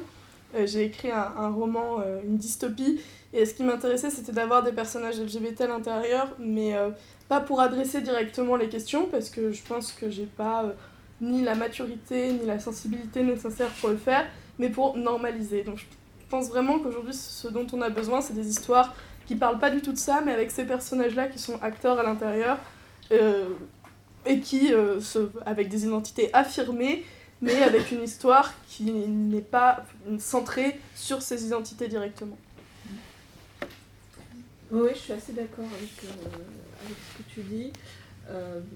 Au niveau qualitatif, puis je pense qu'au niveau quantitatif, il faut continuer à avoir euh, des, euh, des multiplications comme ça de, d'œuvres qui vont euh, distiller ça dans les imaginaires collectifs de manière à ce que dans quelques années, on peut l'espérer, il n'y ait plus des gens qui bondissent en voyant un bouquin qui s'appelle Jean à deux mamans ou Tango à deux papas, qu'ils ouvrent un bouquin et qu'ils découvrent à l'intérieur qu'il y a euh, soit une famille homoparentale, soit euh, un petit garçon, une petite fille, qui se- euh, deux petits garçons, deux petites filles qui sont amoureux.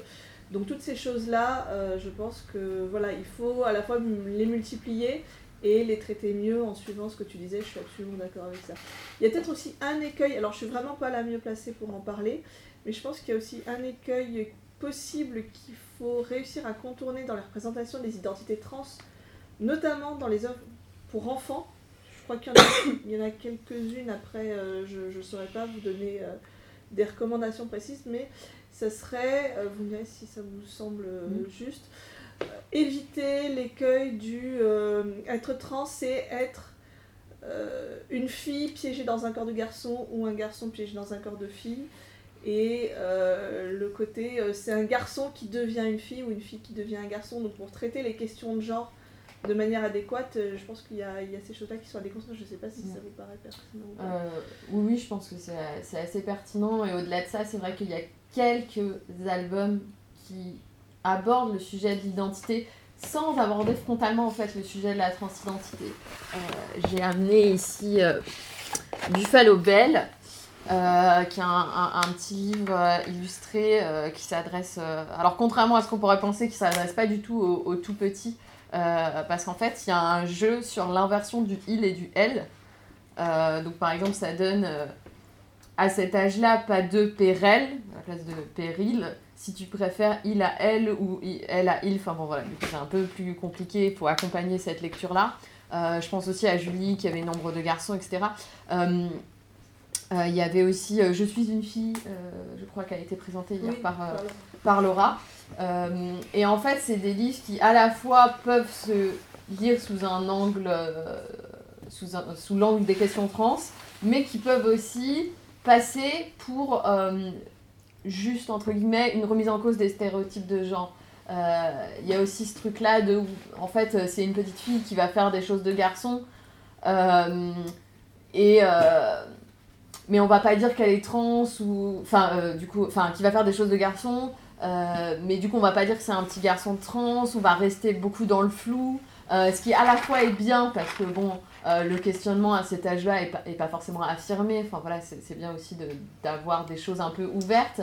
Mais du coup, on n'a jamais d'histoire, à part, à part les BD de Sophie Labelle, qui sont du coup l'exception, quelque chose où euh, bah, il va y avoir euh, une petite fille euh, qui a été assignée garçon, qui s'affirme en tant que petite fille, et ça va être dit un petit peu euh, frontalement. Non, on reste dans une espèce de, de flou, de déconstruction des stéréotypes, et Ils sont très artistiques en plus. Et un peu artistique, voilà, typiquement, c'est- Enfin voilà, il y, a un- y a un jeu poétique, artistique qui fait que, en fait, on peut ne pas du tout comprendre enfin, le- la finalité du, du bouquin. Euh, Est-ce que tu voulais ajouter quelque chose sur le, ce qui manque? Moi, je trouve qu'il manque principalement de la joie, en fait. euh, après, euh, je, je pense à mon rayon, quoi. Enfin, euh, en littérature jeunesse, jeune ado, c'est très joyeux. Tout est très joyeux. Et, et sur ces questions-là, ça sera un ton intéressant à aborder, parce que, parce que ça suffit le drame. Et euh, justement, euh, c'est quand même assez politique, je pense, de présenter des histoires qui se finissent bien, avec des personnages heureux. Euh, c'est Mario de Muraille qui disait que on n'avait jamais envie de relire une histoire qui se finissait mal, et que c'est pour ça qu'elle faisait toujours bien finir ses histoires. Et, et c'est terrible que dans le rayon euh, personnage LGBT, aucune histoire, on ait envie de la relire, ni de s'en inspirer. Donc, ouais, moi je dirais qu'il manque, il manque de la joie, ouais. Des, des histoires, euh, des histoires qui finissent bien. Des happy end. Et euh, moi, je pensais aussi, du coup, euh, euh, à la. Enfin, on n'en a pas parlé, mais euh, au, fait, au, au stéréotype, en fait, du, euh, du gay ou de la lesbienne méchante, qui est quand même un, un trope qu'on qu'on retrouve quand même beaucoup. Alors, c'est quelque chose qu'on trouve beaucoup dans les films, mais si on fait un petit peu attention euh, dans les productions pour enfants, c'est quelque chose qu'on va retrouver euh, pas mal euh, avec. euh, euh, des méchants, euh, par exemple des, méchants masculins qui vont être codés, euh, codés, très, enfin, codés assez gays en fait avec, euh, avec une utilisation des stéréotypes. Alors ce sera jamais dit, mais quand on pense à, au Disney, euh, Jafar, euh, Scar, euh, euh, voilà, tout un tas de personnages comme ça qui, qui sont codés en fait, euh, maquillage, euh, main, enfin il y a un côté un peu aussi euh, inspiration euh, de toutes les cultures drag, enfin voilà, il y, a- quelque chose qui, qui vient de là. Ce qui fait que euh, donc il faut aussi euh, beaucoup de pour compenser tout cet historique là qui vient des années enfin je sais plus ça vient des, des années 50 enfin c'est à ce moment enfin dans ces périodes là avec les lesbiennes aussi un peu maléfiques enfin des, trucs un peu comme ça il faut aussi beaucoup de personnages positifs justement pour contrebalancer tout ça et une fois que ce sera fait euh, ce sera bien aussi euh, je pense, c'est pas pour tout de suite, hein, mais d'avoir justement, de réavoir ces personnages euh, LGBT, enfin lesbiennes, gays, bi ou, ou trans méchants, qui du coup euh, ne seront plus, puisque ce sera plus la, la seule représentation. Mais je euh, pense à une, euh, à une série là que je viens de voir, euh, je sais pas si, si vous l'avez vu euh, pour ceux qui qui ont Netflix, euh, euh, The Ends of the Fucking World, qui est vraiment une série teens quoi. Et euh, alors on n'est pas du coup dans, dans de la fiction jeunesse, mais ça aurait pu être un bouquin ce truc. D'ailleurs c'est peut-être un livre C'est une. BD. C'est inspiré d'une BD en fait. Et Et ben euh, voilà. les, euh, les flics sont lesbiennes. Et justement, je trouve que c'est vraiment, vraiment bien foutu, en tout cas, dans, alors j'en- j'en sais rien dans la BD, mais, euh, mais c'est très bien foutu dans, le, dans la série.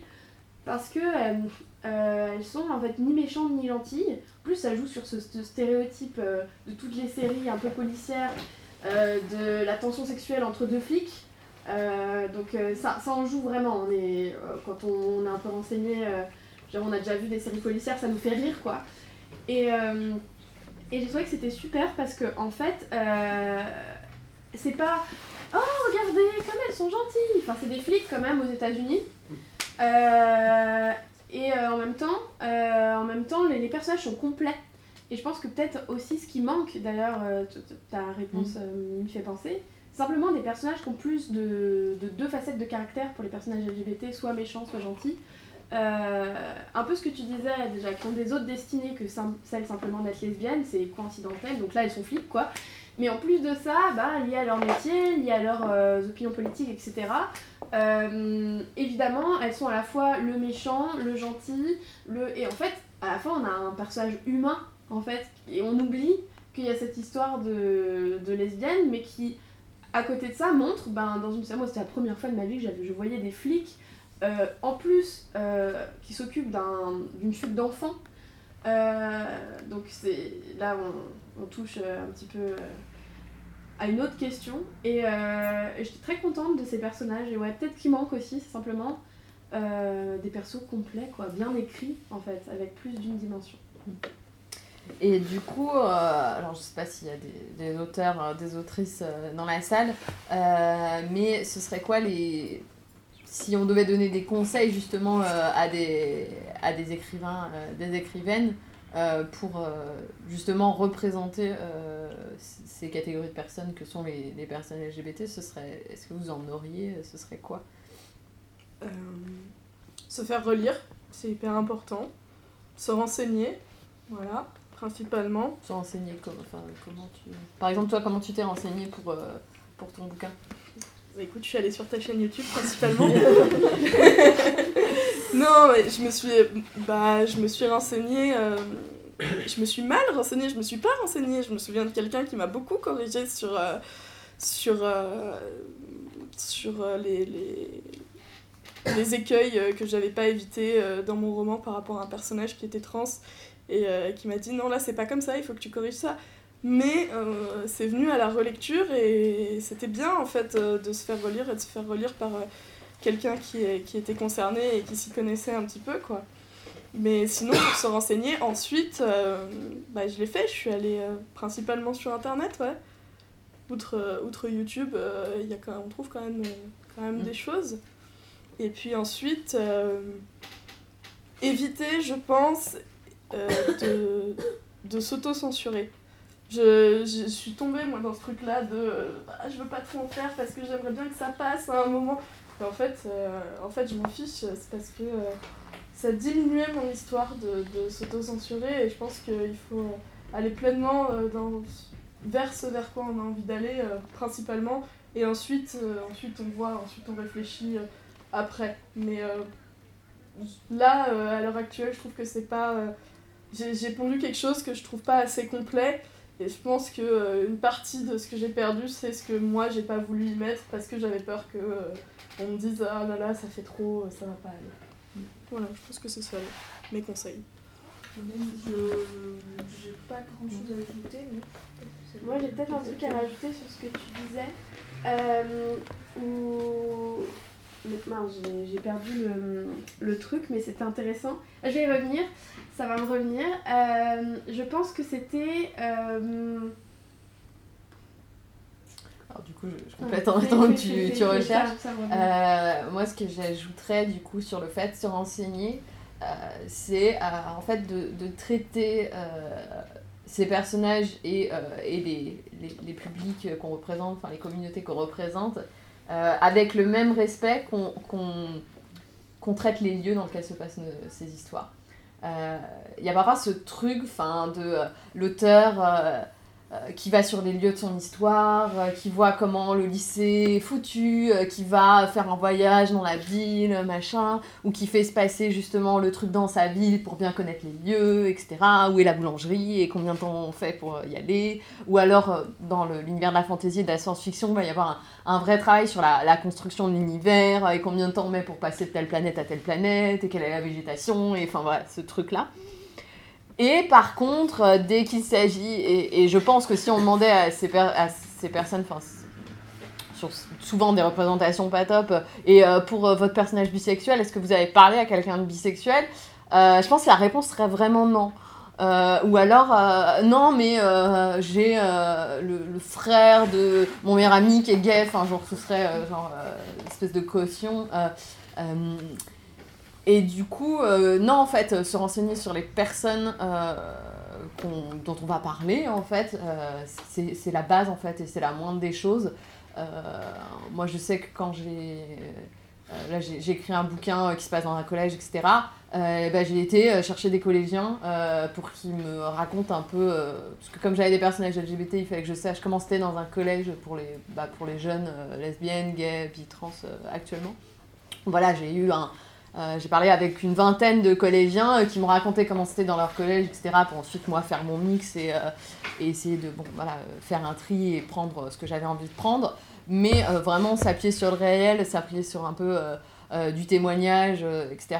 C'est hyper important. Et je te rejoins aussi sur la relecture par des personnes un peu concernées qui sont capables de dire bon, là, c'est pas possible. Là, le mec qui court avec un binder pendant 500 mètres, hein, c'est chaud. Enfin, des trucs comme ça. bon. Ouais. Et je sais pas si t'as retrouvé du coup. Oui, euh, tu disais euh, ce qui manquait à mon histoire, c'est ce que j'y ai censuré, et finalement euh, ça aurait apporté une richesse supplémentaire. Je pense qu'il y a là un petit conseil qui est qu'il faut pas hésiter. en fait, il faut, faut pas hésiter à mettre de la diversité dans ses romans parce qu'en fait, c'est une richesse absolue pour la narration, loin d'être une contrainte comme on nous le présente souvent. Ça apporte un tas d'attraits supplémentaires. Euh, on s'adresse à la jeunesse, donc on a des tas de choses à explorer, l'amitié, l'amour, la relation à autrui, aux parents, aux adultes. Euh, évidemment, euh, la diversité amène des problèmes à résoudre qui, en termes d'intrigue, apportent de l'eau au moulin, parce que sinon on retombe dans des intrigues qui sont toujours les mêmes. Évidemment, quand on a un enjeu qui est différent, que ce soit un enjeu géographique, que ce soit un enjeu euh, euh, d'orientation euh, sexuelle ou un enjeu d'identité, euh, à chaque fois ça apporte des questions à résoudre. Et euh, du coup, j'en viens à mon deuxième conseil qui est euh, qu'il faut toujours se forcer soi-même euh, à rajouter de la diversité euh, là où on ne l'aurait pas forcément mise. Euh, c'est un travail à faire parce que on est, on se pense toujours le, déconstruit de quelqu'un et on se pense toujours en plus de bonne volonté. Mais euh, en fait, on est baigné, qu'on qu'on soit soi-même concerné ou pas d'ailleurs, on est tellement baigné dans une littérature qui est tellement identique euh, qu'on pense pas. euh, en fait, on pense pas à, faire en sorte que ces personnages soient différents de ce qu'on y voit, ils nous viennent naturellement, semblables. Je pense par exemple, j'ai une amie là qui vient, qui vient de publier un bouquin et qui est en train d'en écrire un autre. Et elle me disait, écoute, je t'en- je t'envoie ma V1 et tout. euh, donc moi je lis des textes, trop bien, de la dystopie, je t'ai refaite. Et, euh, et, euh, et au bout d'un moment, au bout du sixième chapitre, en fait, je découvre que son personnage principal est un personnage racisé. Et je l'avais... Bon, enfin, en fait, je comprenais pas du tout parce qu'elle parlait d'une histoire de d'une histoire de, de voile en plus et compagnie. Puis je reviens et tout ça, et en fait, euh, elle, en plus elle l'avait dit, hein, mais comme j'ai lu très vite parce que c'était de la relecture, je l'avais, je elle l'avait dit une fois, et c'était pas une. euh, le, le- son personnage tournait pas autour de sa couleur de peau évidemment, parce que surtout pas dans la société dans laquelle elle avait créé. Et je me suis dit merde, en fait de base, ce personnage, moi j'ai présumé qu'en fait il était totalement blanc quoi. Et euh, ça changeait pas mal de choses dans la lecture. Et, et je pense que ce, ce travail-là, que donc moi, là j'a- j'avais dans, dans ce bouquin, je, je- dois le faire dans, dans mon texte, ainsi que les auteurs et illustrateurs et autrices illustratrices, euh, pour rajouter là où on pense pas forcément, bah tiens, euh, là euh, on dessine un parc parce qu'on raconte une histoire d'école. Dans ce parc, il pourrait y avoir en arrière-fond deux papas au lieu de, comme d'habitude, huit mamans avec leurs poussettes, comme on voit dans toutes les illustrations de parcs, de tous les bouquins pour enfants de 3 à euh, 4 ans. Et en fait, ça change rien. Euh, évidemment, ça change énormément en termes de représentation, mais il faut y avoir pensé. Et comme on est dans une espèce de routine de création, en plus on doit publier énormément pour vivre et tout et tout, on pense pas forcément à faire cet effort. Donc euh, s'il y a des, des écrivains et des écrivaines parmi nous, euh, Go for it. go for it. Euh, du coup, on va passer peut-être à, à des, à des moments de, de petites recommandations. Euh, je vois Marie que tu as des, des bouquins dans tes mains. Euh, Peut-être tu veux en parler? Bah oui, on peut en parler. J'ai fait le tour de. Hier soir, je sortais du travail donc je pouvais. J'avais rien sur moi. Mais j'ai fait le tour de ma bibliothèque ce matin. Du coup, en ce moment, moi je lis ça. C'est de la littérature young adulte. Ça s'appelle La Volte euh, de Yann Fastier. En fait, c'est pas Fastier, c'est Fastier, je crois. Je l'ai prononcé à l'américaine hier. Oui, non, c'est un français. Oui, oui, oui. Ça vient de chez euh, Talent Haut. euh, qui est. euh, tu connais, non La maison d'édition? Ah oui, C'est une maison d'édition antisexiste. euh, ouais. Petite maison, euh, trop chouette. Très quali. On- ouais, ils ont fait des, un- notamment une, une, une série de deux albums qui s'appelle Le Zizi Demo, extraordinaire, où on a en facing euh, deux dessins chaque fois. euh, le plombier et la plombière, le, le cantinier, la cantinière. Chaque fois, on se rend compte que, enfin, le Canadien, la Canadienne, par exemple, la Canadienne c'est une tante, le Canadien c'est un mec. Euh, le glacier, la glacière, le glacier c'est un mec, la, euh, la glacière c'est. Bon bah vous voyez bien euh, le truc qu'on aurait le pique-nique quoi. Très, très, très cool. Voilà, donc celui-là s'appelle La Volte. euh, c'est une espèce de roman de science-fiction.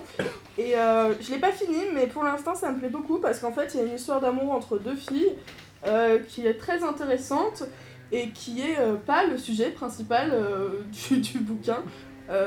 Voilà, il y a toute une intrigue d'aventure. c'est très bien pour, je pense, à partir de 14 ans. Moi je dirais que c'est pas mal.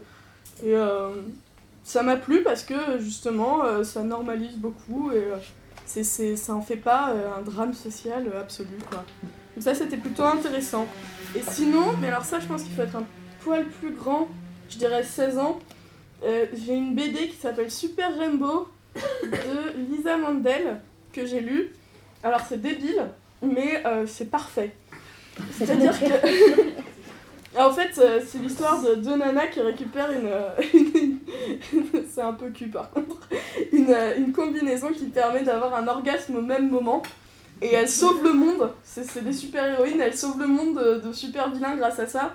Et, et c'est- débile, hein. Mais mon dieu, qu'est-ce que j'ai ri. C'est vraiment super drôle. Et je pense que. euh, ouais, s'il n'y a pas de dessin particulièrement.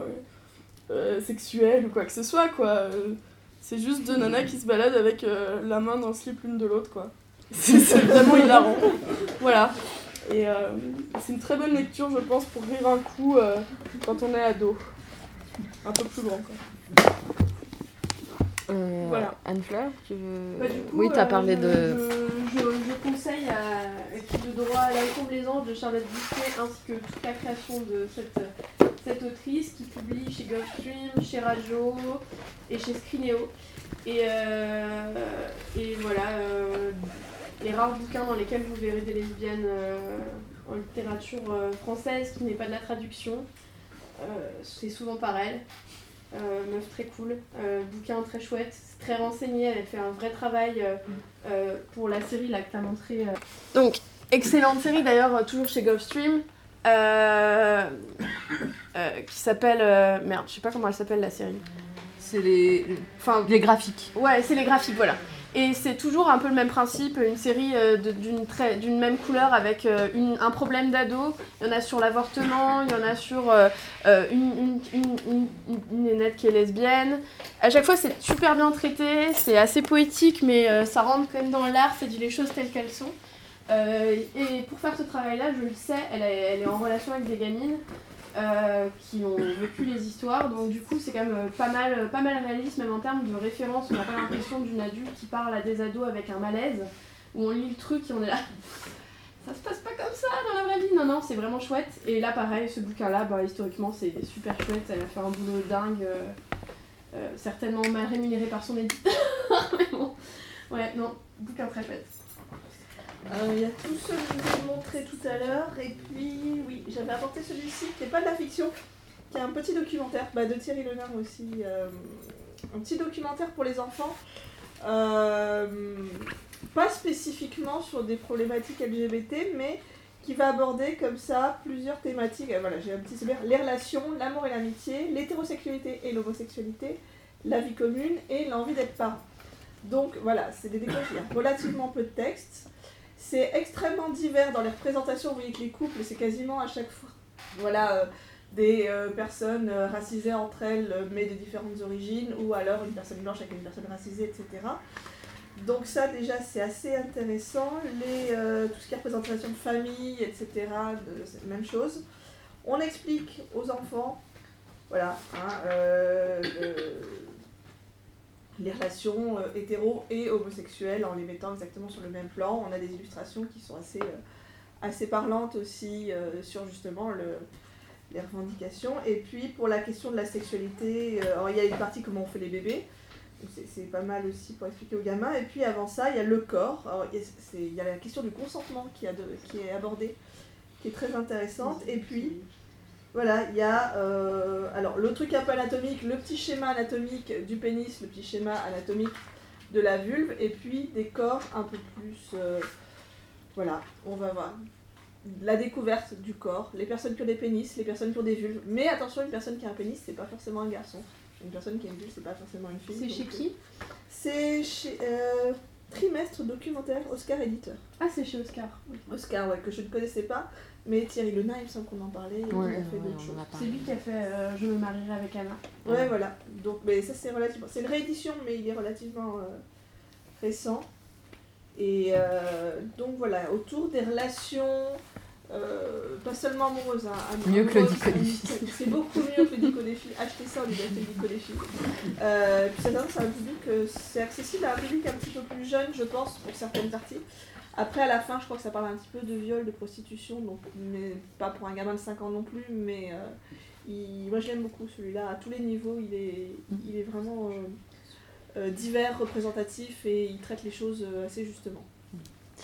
Euh, moi, du coup, j'ai une jolie pile. Alors, il y en a beaucoup dont j'ai déjà parlé. Euh, mais chez Talent Haut, euh, moi, je vous conseillerais quand même d'un trait de Fusain. qui il se trouve est sorti un peu en même temps que 120 battements par minute. voilà. Euh, donc, qui, se passe dans les années 90. Et on suit une, une jeune fille euh, qui euh, a un groupe d'amis. Il y en a. deux notamment qui sont gays, qui sont ensemble, et bon, il va se trouver qu'ils vont être contaminés et avoir le VIH. Et en fait, cette fille va s'engager chez ACT UP. Donc il y a toute une partie d'abord très amitié, machin, etc. Et, ensuite, deuxième partie, engagement et tout. Euh, il se trouve que l'autrice est très renseignée. Euh, J'ai cru comprendre en fait que c'était une ancienne militante euh, de chez ACT UP. Donc voilà, c'est vraiment très très bien et pour le coup, qui aborde la question du VIH voilà, de, façon assez, enfin voilà, je trouve assez bien. Ensuite, Patrick Ness, qui est un auteur, alors est-ce qu'il est américain ou anglais? Je ne sais plus, en tout cas anglophone.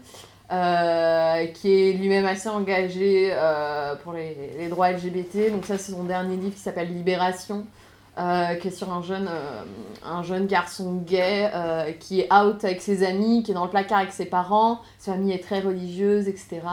Et bon, ça va être comment il va essayer de se libérer justement de tout ce qu'on calque sur lui, de toutes les attentes que peuvent avoir ses parents. C'est très très bien et ça a l'avantage de... ça présente une sexualité euh, homosexuelle euh, qui est assez décomplexée en fait. J'avais rarement vu ça avec euh, des scènes... Bon, des scènes de sexe qui sont pas forcément très détaillées, mais qui sont, je trouve, assez positives, déculpabilisantes. Les garçons parlent entre eux, enfin voilà, c'est plutôt, plutôt bien à ce niveau-là. Et voilà, Patrick Ness qui est assez engagé. Par exemple, il y a un des, un des prénoms de, coup, des, des personnages de ce roman qui a été vendu aux enchères en fait pour une association. euh, je sais plus, c'était. euh, comment elle s'appelle cet asso Diversity Role Model, voilà, qui lutte contre le harcèlement scolaire.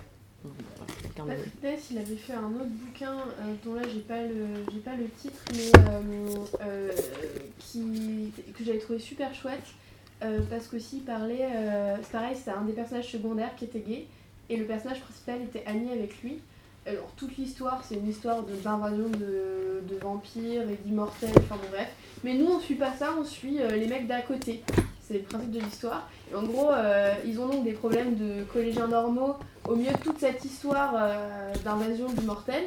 Et, euh, et c'est super chouette parce que justement, on, c'est assez rare de voir une amitié. Ils sont hyper. ils discutent vachement de ce que c'est l'homosexualité et tout, mais ils sont meilleurs amis. Et il n'y a pas d'ambiguïté, même si le, héros dit à un moment euh, Oh, je me suis posé la question, on en a discuté, on a rigolé. euh, en fait, on n'était pas amoureux et tout, on était juste meilleurs amis et tout. Et c'est plutôt bien abordé dans le, bouquin. Ouais, Patrick Ness, trop cool. Euh, bon, ensuite, bien sûr, Ciel de Sophie Labelle qui est sorti, qui, a un côté quand même assez pédagogique, qui parfois, je trouve, prend un peu le pas sur l'histoire, mais bon, c'est dans la continuité de ce que fait Sophie Labelle de façon générale. Euh, ensuite, euh, français. Euh, dysfonctionnel d'Alexandre, euh, qui est absolument excellent, euh, qui est sur une famille un peu avec beaucoup d'enfants, une famille mixte. le père, alors le père, je sais plus, enfin, je sais plus de quel pays au Maghreb il, il vient. Il est kabyle, non voilà pardon. Son père, le père est kabyle, la mère est, po- est juive polonaise. Euh, donc euh, c'est une très grande famille, euh, ils ont tous des caractères un peu exacerbés, il y a un côté un peu, je sais pas, 7 à la maison, ils sont tous, enfin voilà. Et du coup l'héroïne fidèle découvre qu'elle est, alors c'est pas dit si elle est lesbienne, mais en tout cas bon, elle est, claire, elle est à fond sur les meufs. Et bon, elle a diverses aventures, on la voit grandir. Et euh, bon, elle a une, une- un amour euh, qui finit bien, en l'occurrence, euh, avec, avec une fille. Et enfin voilà, c'est très très cool. Aux éditions Remue Ménage, qui est une maison d'édition québécoise. du coup, il y a La fille qui rêvait d'embrasser Bonnie Parker, qui est un petit roman jeunesse lesbien. Euh, sur une fille euh, qui tombe amoureuse et euh, il y a un déménagement et du coup c'est un peu dramatique mais elle se retrouve à la fin et tout est bien qui finit bien enfin voilà et bon mon petit chouchou Kate Clark Kate Clark que j'adore et qui qui fait beaucoup beaucoup de bouquins avec des lesbiennes, des bisexuels. en veux-tu, en voilà, dans des thrillers, donc c'est rarement le sujet principal. Et en fait, elle, écrit beaucoup pour euh, les 14, euh, 14 18 euh, et plus. Et là, en fait, elle a écrit un bouquin qui est à partir de 10 ans, euh, qui est paru chez Air Jeunesse, qui s'appelle Opération Pantalon, euh, qui est sur un jeune garçon trans, l'un des rares garçons trans que j'ai vu dans la littérature traduite en français, qui se retrouve au collège avec un uniforme, et sauf que dans l'uniforme, il y a la jupe, donc c'est la merde. Et ce garçon, il a deux mamans. Euh, ce qui fait qu'il y a des tas de moments en fait où il se pose des questions de coming out. Il est là, mais si jamais je dis que je suis un garçon trans, euh, qu'est-ce qu'on va dire? On va dire que c'est mes mamans euh, qui vont mal élever, que hein, et donc, enfin, ces questions-là en fait sont posées. Euh, et en plus, il se trouve que son meilleur ami, euh, on découvre euh, au cours de l'histoire que euh, il a un handicap. Et c'est vrai que bon, on n'en a pas parlé jusqu'à présent, mais la représentation du coup des personnes handicapées, malades chroniques, etc. en littérature jeunesse est au néant. Donc là, ça fait un, peu du bien d'avoir ça dans, dans les littératures jeunesse. Voilà, donc je pense qu'on va pouvoir ouvrir aux, questions, au, débat si vous avez des, choses à dire. Silence total. Ou si pas du tout, sinon je peux trouver des questions. Mais... Ouais. Euh. C'était par rapport, euh, pas vraiment au- à des choses qui seraient être canon, mais plus à des. C'est-à-dire que, à quel point est-ce que les, euh, les auteurs et les, et les éditeurs peuvent essayer de se, de se dédouaner en, en parlant de lecture particulière qu'on peut avoir d'un personnage au sein d'une œuvre? Les choses qui ne sont pas dites spécifiquement. Alors là, le premier qui me vient à l'esprit, c'est euh, le personnage de- d'Ophélie dans, euh, dans La Passe Miroir, qui a une lecture asexuelle qui est quand même relativement visible, mais c'est jamais clairement dit, c'est pas traité, c'est même ça peut être contredit par certaines choses dans, le, dans les romans. Et, euh, je me demande à quel point est-ce que des, grands éditeurs peuvent se cacher derrière ça et mettre ça en avant. Euh, je pense plus à des éditeurs qu'à des auteurs, parce que les auteurs après ils écrivent leurs trucs un peu comme. Des trucs un peu crypto, quoi. Euh, on est très dans le crypto, enfin je veux dire, euh, le crypto c'est super, ça met tout le monde d'accord. C'est ce qu'on appelle le queerbaiting en fait. Euh, dont je veux dire les, les, les éditeurs autant que, que les diffuseurs, euh, enfin les, les showrunners sont, sont friands. En fait, euh, c'est pratique de Est-ce que tu peux euh, peut-être expliquer le queerbaiting ou- Euh, oui, le queerbaiting, c'est bah, c'est exactement ça. C'est le fait de nous vendre une, une relation euh, LGBT, euh, voilà, que ce soit un amour gay, là, je pense par exemple, enfin, il y en a des tonnes, hein, mais récemment regardé pour me mettre à, à, jour dans mes, mes trucs d'ado Yuri on Ice. Et, et alors là, c'est le plus queerbaiting jamais. C'est-à-dire que pendant toute la série, on nous vend vraiment l'amour de, des deux Yuri. Et, euh, et, en fait, à la fin, euh, bon, ils se font un câlin, quoi. Et on est un peu déçus quand même. Et, euh, on s'y attendait, mais on est un peu déçus. Bah, c'est ça le queerbaiting. Et, et évidemment que c'est pratique parce que en plus, il se pose des questions de traduction. C'est-à-dire qu'en fonction des pays dans lesquels on va, il y a des choses qui sont autorisées et, ou pas. Donc en France, c'est autorisé par exemple d'être une personne LGBT légalement moyen, mais bon voilà. Par exemple, euh, euh, je pense au bouquin de Clémentine Beauvais, merde, je ne mm. sais plus comment il s'appelle, euh, où il y a à la fin deux petites nénettes qui se marient. C'est complètement coïncidental à l'histoire, ça n'a pas de sens, mais elle m'a raconté, là, Clémentine, récemment, que son bouquin venait d'être traduit en Turquie et qu'ils avaient changé la traduction. Donc en fait, ça n'a aucun sens parce qu'il y a ce mariage, mais ils ont fait comme si elles assistaient au mariage on comprend rien. Du coup, je me disais, euh, c'est absurde cette, traduction turque de mon livre. Effectivement, c'est plus simple euh, de vendre un livre à l'international s'il n'y a pas ces changements à faire en fait. Si dans un pays on peut accentuer la relation parce que c'est ok, voir ça va bien vendre, et dans un autre pays on peut être là, oh là là, ils étaient potes depuis le début, ou comme tu l'as dit, euh, Day devient il et voilà, on est tranquille quoi. Donc si dès le début en fait ça avait été il, ça aurait été encore mieux. voilà. Donc, euh, Après, moi, je pense qu'il y a aussi une méconnaissance des auteurs euh, de certains sujets et, euh, et bon, voilà, parce qu'on peut pas, on peut pas tout savoir. Et pour le coup, il y a, enfin, moi, ça me fait penser un peu à, Enfin, il y a, y a, effectivement le cas d'Ophélie dans La Papille Miroir et, ou aussi au, Fou dans L'Assassin Royal. Enfin, c'est euh, typiquement des personnages qui sont euh, réappropriés par les communautés, euh, par les communautés queer, etc. et c'est là où je pense qu'il y a, le, il y a, il y a vraiment un rôle de l'auteur, surtout à l'heure d'aujourd'hui, à l'heure d'Internet et tout, en fait, de prendre en compte les retours, parce qu'effectivement, tu as créé un enfin, le personnage, par exemple, d'Ophélie, dans le cas de la passe miroir, qui peut être interprété comme asexuel, etc. Et je pense qu'il y a... Enfin, le rôle de l'auteur, c'est aussi d'aller voir un peu quels sont les retours, et ensuite, éventuellement, effectivement, on peut ne pas y avoir pensé, euh, et du coup, soit d'essayer de, de, se dire, ah bon, bah du coup, peut-être que je vais aller plus me renseigner pour euh, accentuer ce trait-là, ou, ou, au contraire, euh, enfin, partir dans une autre direction, etc.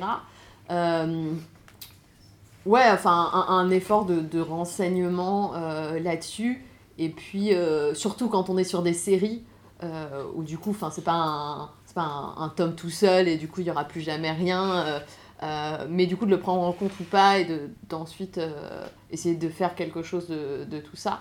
Mais pour le coup, je pense que dans le cas d'Ophi de la passe miroir, c'est clairement quelque chose qui a peut-être pas été envisagé par l'auteur, qui a, je pense, jamais venu aux, oreilles de l'éditeur. Et enfin voilà, du coup, ouais. Je sais pas si ça répond totalement à la question. Euh, du coup, euh, il y a un truc que je voulais ajouter sur ce que tu, enfin toutes les listes que tu fais sur la réalité du marché du livre, etc. Euh, je pensais à deux aspects qui, enfin, du coup, je vais encore plus rajouter sur le déprimant, mais je pensais à, deux aspects qui rajoutent à la contrainte. C'est quand on, quand on, moi, je suis illustratrice.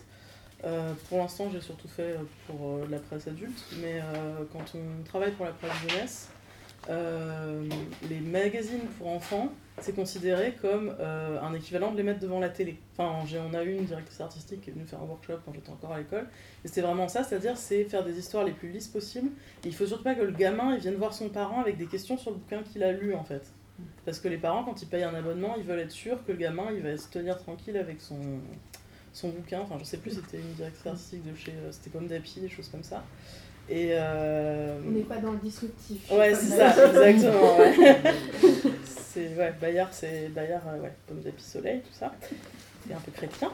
Euh, donc ouais, il y, avait cet aspect-là, jusqu'à lisser même euh, des trucs qui n'étaient pas polémiques du tout. Enfin, elle nous avait montré des, enfin, processus créatif et tout. Il y avait une gamine qui était un peu... Enfin, c'est l'histoire d'une gamine qui faisait plein de bêtises. Et, et, les croquis préparatoires, c'était... Enfin, les propositions de illustratrices, c'était une gamine un peu sauvage avec les cheveux en pétard et tout. Et puis à la fin, le produit fini, c'était une gamine blonde avec des couettes et puis une robe, quoi. Et euh, c'était un peu triste.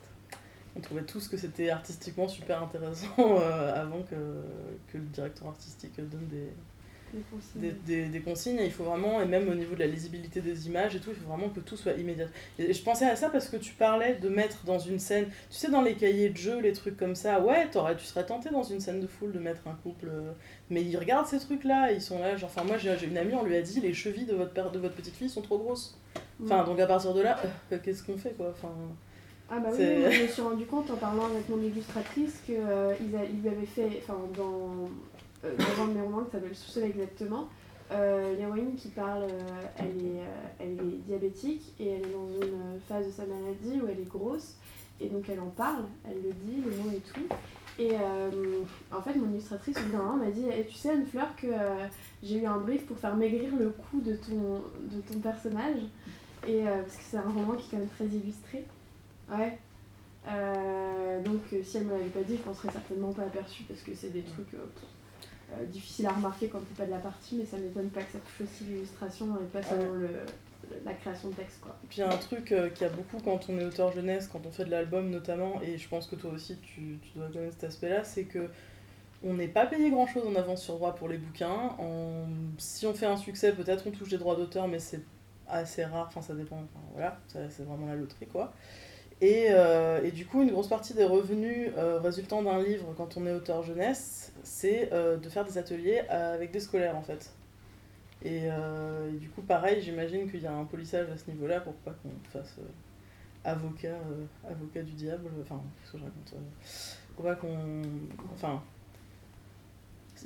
Peut-être c'est un niveau de polissage du contenu jeunesse supplémentaire parce qu'on sait qu'après les auteurs vont faire des, Les interventions. des interventions et tout. et, euh, Oui, Je de toute façon, on s'adresse à la jeunesse, donc euh, on est dans le polissage euh, total. Quoi. Il Mm. faudrait pas que ça dépasse. euh.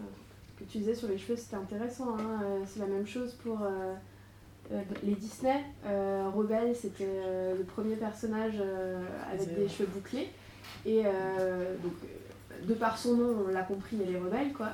Et les, les créateurs euh, les- du, du design de, de Rebelle disaient oui, mais c'est parce qu'avant, on ne savait pas le faire, c'est extrêmement compliqué à animer en fait des cheveux, qui- des cheveux bouclés. Et, euh, mais en fait, avant, euh, c'était pas la- du tout la même animation. Euh, donc bon, ils ont bien vendu, ils l'ont survendu sur les cheveux bouclés d'ailleurs. Ouais, ouais. En anglais, il s'appelle. Euh, il s'appelle Tingle, euh, il s'appelle cheveux frisés en anglais. Euh, non, tu confonds avec. euh, Réponse, c'est rime- C'est réponse. s'appelle Tangle de. Euh. Ah, c'est, non, c'est Brave en anglais. Euh, Ouais, il est devenu rebelle. C'est intéressant. Euh, bon bah on va on va s'arrêter là je pense. Euh, bah, merci euh, merci à tous euh, d'avoir été ici. Euh, Enfin si vous avez des questions un peu euh,